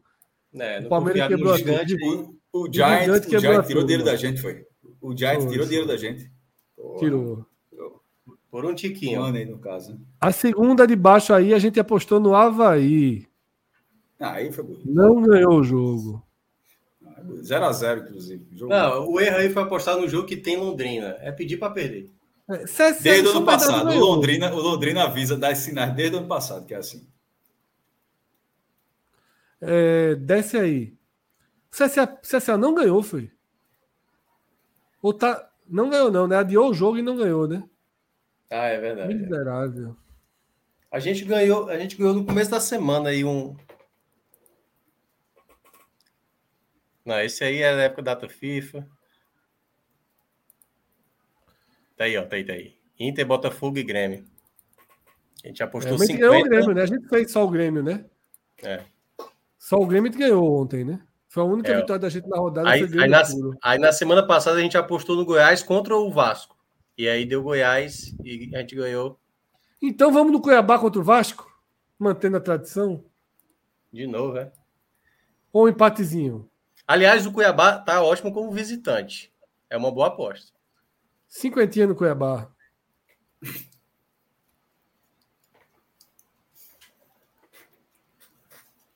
Tá difícil, viu? É isso. Tá, ficando chato. O jogo, o jogo é o jogo é portões fechados no, na casa da portuguesa, né? É. No caso, é na Ilha do Governador. É, é. Estádio Luso Brasileiro. É, estádio Luso Brasileiro. Tem uma arquibancada bem bonitona. É, tá ficando chato, viu? Se não ganhar esse jogo aí, tá, tá ficando é. chato. Amanhã comentaremos, tá? Amanhã comentaremos. É, tem um superchat aí. Tem um superchat para. Ah, mas... fechar. Não sei se terminou. Não, tinha terminado o bet primeiro, né? Depois eu. Não, é, já foi aí. O, o, resto a gente faz amanhã, que é pega a rodada. Só 50, 50 no Cuiabá, só, só isso mesmo. É, é tá só 50 no Cuiabá. Amanhã, código, no Raiz, a gente. Fra, embora o Fred não tenha lembrado, eu lembro, o código é, código é podcast 45. Aí embaixo, aqui, ó. Lembrei, avisei para ir aqui, ó. É, mas, mas é pra, porque, porque tem uma parcela desse, tem uma, uma turma grande ainda que só faz escutar ainda. Às vezes a gente Cássio, pensa que não, mas mas eu falei. Tem uma galera que é só áudio. Eu dei uma sugestão a Celso de uma, de uma promoção para a turma que tem o nosso código, que eu acho que ele vai aprovar e aí vai ser. Vou deixar, vou deixar esperar ele aprovar. Muito simples de fazer, tá? Mas enfim, deixa ele aprovar. Se ele aprovar amanhã, a gente já conta. Tá? Executivo, né? Executivo. Vamos ver se o homem aprova. Eu assisti, eu assisti, é, até lembrei de Mioca, porque tinha falado, assisti e gostei. É, e Ben Affleck, Celso Ben Affleck, eu estava vendo Ben Affleck ali. Papel. Quem assistir, quem assistir vai entender. Ben Affleck. É, solta o superchat aí na tela, só para. Superchat. O de Cleiton Renato. Cleiton. Lembra? Pra Cleiton. Fire, quero começar a praticar beat tennis ou pickeball. Alguma dica? Primeira dica é para ir para o beach tênis, porque aqui no Brasil. É, Já está chegando outra onda agora, não é possível, não é não, sério, não, vai, vai não, ter outra. É, é, não é outra onda, não. É porque é isso quer dizer. Existiram duas ondas paralelas e simultâneas. O beach tênis no Brasil e o piquebol nos Estados Unidos. É o esporte com o maior número de praticantes nos Estados Unidos hoje, uma loucura, uma febre. O que é isso? O que é isso? É uma assim insanidade. Mas o que é isso? É um, é um, é um modelinho de tênis Cássio, nos Estados Unidos a turma está fazendo 50, 60 quadras em praça pública. Ou seja, essa, essa porra vai chegar aqui, ponto final. Vai não aqui. sei, porque o, o, beach tênis meio que absorveu essa demanda. Nos Estados Unidos o beach tênis não chegou. Então ficou meio que um pelo outro. Meu irmão, André Galindo foto... até me mandou uma mensagem. André Galindo mandou mensagem disse: Fred, meu irmão, beach tênis, esquece beach tênis, o negócio vai chegar é pickleball. Mas eu acho que a febre foi simultânea, tá? A febre foi simultânea. Então, acho tá com medinho, não... né? Tá, a verdade é que você está com medinho. Não, não, tô não, porque o piquebol corre menos ainda. Para mim é melhor, viu? Oxe, como é? Fala rapidamente, como é essa porra? Eu vou. É melhor Alan colocar um vídeo aí, dá um YouTube aí. O problema é que, como é nos Estados Enquanto... Unidos, o negócio já tá grande. Enquanto o Alan procura, deixa eu só falar que lá no Crato. Meu irmão, eu mandei a foto. Clube de beach tennis, passa de noite lá, lotado as quadras meu primo fez uma quadra na casa dele, para ter ideia, meu irmão. Aí rola campeonato. É, o cara fez, meu irmão, é, toda terça-feira é, rola campeonato. Meu irmão, assim. É, aí outro cara, um cara lá de Petrolina, tem seis quadras, faz campeonato Petrolina. Até botei Fred, eu disse, ó, vou, vou indicar dois amigos meus já para fazer campeonato. Até, até ajudei vocês aí. Só tenho dois amigos lá do Recife que quiser organizar o campeonato, os caras fazem esse negocinho aí. É... Meu irmão, é negócio é de maluco. Muito grande, aí eu, foi bom que eu tinha, eu tinha uma, uma, uma prima, irmã desse, desse, desse, desse, que tem a quadra, que ela é do meu time de, de, não entender como é que esse negócio é desse jeito. Eu, disse, eu, não, eu também não entendo. Eu não, eu não consigo entender como é que todo mundo joga assim, é uma febre, um negócio assim. A gente tá vendo agora o piquebol aí. Piquebol, é. Ou seja, é mais caro, não é na areia, né? Tem que ter a quadrinha. Não, mas é, é uma bolinha furada, é uma bolinha furada. Sim, mas é um a quadra tem que ser assim. Não, a quadra é estilo de tênis. Ah, já é, já é algo mais caro para ter, né? É, nos Estados Unidos, é o que eu tô falando, os parques tem 40, 50 quadra 10. Isso é loucura, pô. Irmão, é tênis, com a bola menor, quadra menor, não tô vendo diferença é. nenhuma. É, mas é rápido, pô. Olha aí, ó. Essa é, trocação é. aí, ó. Não é fácil, não. Pô. O problema é que os Estados Unidos já botou os ex-jogadores de tênis tudinho para jogar. O negócio lá é pesado. Não, né? não, veja só, veja só. Pela, pela é estrutura, eu sou mais, é eu sou mais o beach tennis mesmo. esse aí, tá esse aí, esse aí dá para ver que é caro. Pete Sampras aí, então tá sobrando aí, né? Esse negócio aí. Eu, eu, achei, eu achei que esse aí não vai pegar, não, porque tem que ter a quadrinha dura e tal. O negócio na areia é muito mais barato lá. Ah, Fred, inclusive, pela primeira vez eu vi um jogo de beat tennis, que eu vi a galera vi as regras lá, entendi e achei, achei curioso a, a o 40 a 40, o ponto seguinte é ponto. Não tem vantagem. É, né? Tô... é a maior violência é essa. É, eu, eu gostei do, do, do, da, da regrinha, nunca, você nunca teve explicar, você nunca teve paciência para isso mas a galera me explicou que, que toda bola, toda bola é ponto. Inclusive para quem está sacando. Ou seja, o cara do outro lado pode ganhar o game com o cara do serviço errando todos os saques. Pode. Se pode. o cara errar todos os saques, é, não, não, tem, segundo tipo, saque. Não tem segundo não tem saque. Segundo eu sei, pô, mas no tênis é assim também, claro. Mas no tênis você sabe, você tem, tem a segunda chance, tem um LED, tem um net. Nesse caso, errou, mesmo que a bola passe o quê? E achei interessante, achei. E o 40 a 40 é ponto. Esse é foda. É, esse para quem e joga a bolinha, era... E a bolinha, e a bolinha perto da fita é foda para turma dizer se tá dentro é fora. É uma discussão da porra mesmo. Tá é. Ah, foi é dentro, bem, foi bem... fora, isso aqui. É uma confusãozinha constante. É. Mas é isso. Então, cara, eu acho que enquanto fenômeno, enquanto fenômeno foi proporcional, não tem mais como o Pickleball chegar arrasador aqui, porque. Sempre tem, pô. Agora eu acho que só que tem que ter a quadrinha aí, é mais chato de arrumar. É, mas caso foi muito simultâneo, a explosão de um foi muito grande para ser ir desmontando e voltar para outro. É, mas de repente os Estados Unidos botam isso aí na Olimpíada, aí muda, pô, vai ser. É, é foda. É, mas mais ou assim. menos, mais ou menos. Aqui é, como é um pouquinho do gol, do, do hockey, né? São os países latinos que jogam beach Espanha, Itália, Brasil, Argentina, França, Venezuela, Colômbia. Tá com medo da porra de perder. Não, eu tô não, pô. Tô de, não, ter que, não, de, ter que, de ter que mudar aos 44 anos. Qual a tua idade, Fred? 44. Mudar, aos 44 anos, mudar mais uma vez de modalidade. É foda. É muito recompensa. Nada, eu tô pensando em voltar a jogar tênis. Ó, oh, é, Cleiton, para praticar depende de onde você mora, né? Como o Cássio falou aí, até no Crato já tem Porra, clube, então... Veja só, até no. É. Não, veja só, até no Crato um cacete, 140 mil habitantes, pô. Veja só, no Crato também, até no Crato. Meu irmão, o cara é. Até no Crato mesmo, até um cacete, até. Só é grandezinho, pô. E, e eu tô dando um exemplo, isso foi uma rua. Veja só, eu estou dizendo, tem vários. Uma rua tinha clube. É um negócio assim. Aí um outro clube na cidade, o cara pegou espaço, já carreira. É. O cara fez a quadra de beach. Não respeita porra nenhuma, pô. Não, oxi, porra, porra de crato. Eu falei porra de crato, é... não, eu falei até no crato. Não, não é até no crato, não. É, é, até, é tipo, com todo respeito, se fosse para é tipo, com todo, respeito, todo respeito, até São José do Belmonte. Eu fui aqui, meu irmão, da estrada que eu fui até lá, 700 quilômetros, meu irmão tem 30 inacreditáveis. Assim, toda, toda pista, sabe qual é Toda pista de Pernambuco tá boa. A do Ceará, um pedacinho tá boa e depois fica boa quando fica duplicado no carinho. Mas, meu irmão, tem um trecho ali na divisa, Pernambuco, Ceará, São José do Belmonte, Jati, que é ali, pô. Aí tu fala, aí tu fala para você até ali, ali, ali tiver quadra, eu fico calado. Mas no crato não, irmão. O Crato tem quadra. Não, aqui tem já tem, aqui já tem. Sertânia, por exemplo, tem aqui, que, são, que é menor que o Crato, Serra Talhada. Aqui tá muito forte. Muito menor aí. que o Crato, porra. Muito menor, porra. Muito menor. Juntando as, juntando as duas, inclusive. Ficando doido, porra. Não, é. Só, só, Só se Cleiton estiver morando no, na Islândia, aí vai ficar meio difícil fazer esse beat. É o que eu quero dizer, Cleiton.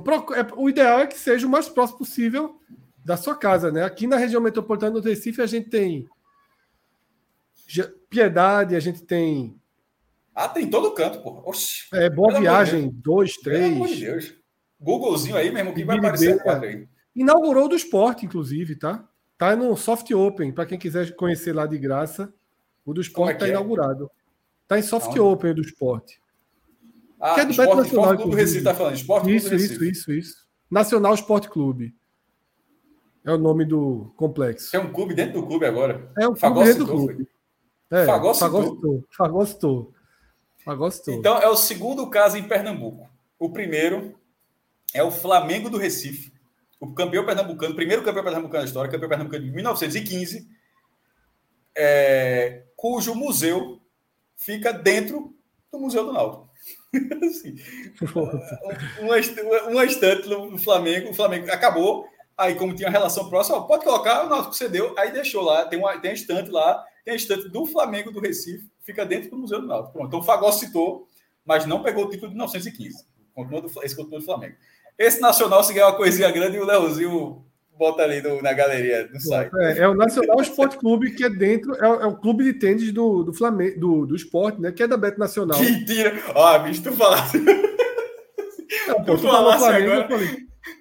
Tu falasse agora, parecia a história do Leitãozinho Branco. Tu podia ter falado qualquer clube, qualquer clube no Boca Juniors, Juventus. Não, tem um Flamengo dentro do esporte agora. Vê que tira errado. O Nacional, que é, que é da Beto Nacional, já são, são quatro quadras de, de tênis, uma inclusive lindíssima, né? De, mesmo, mesmo piso ali de, do Australia Open. Fantástica quadra. Tá?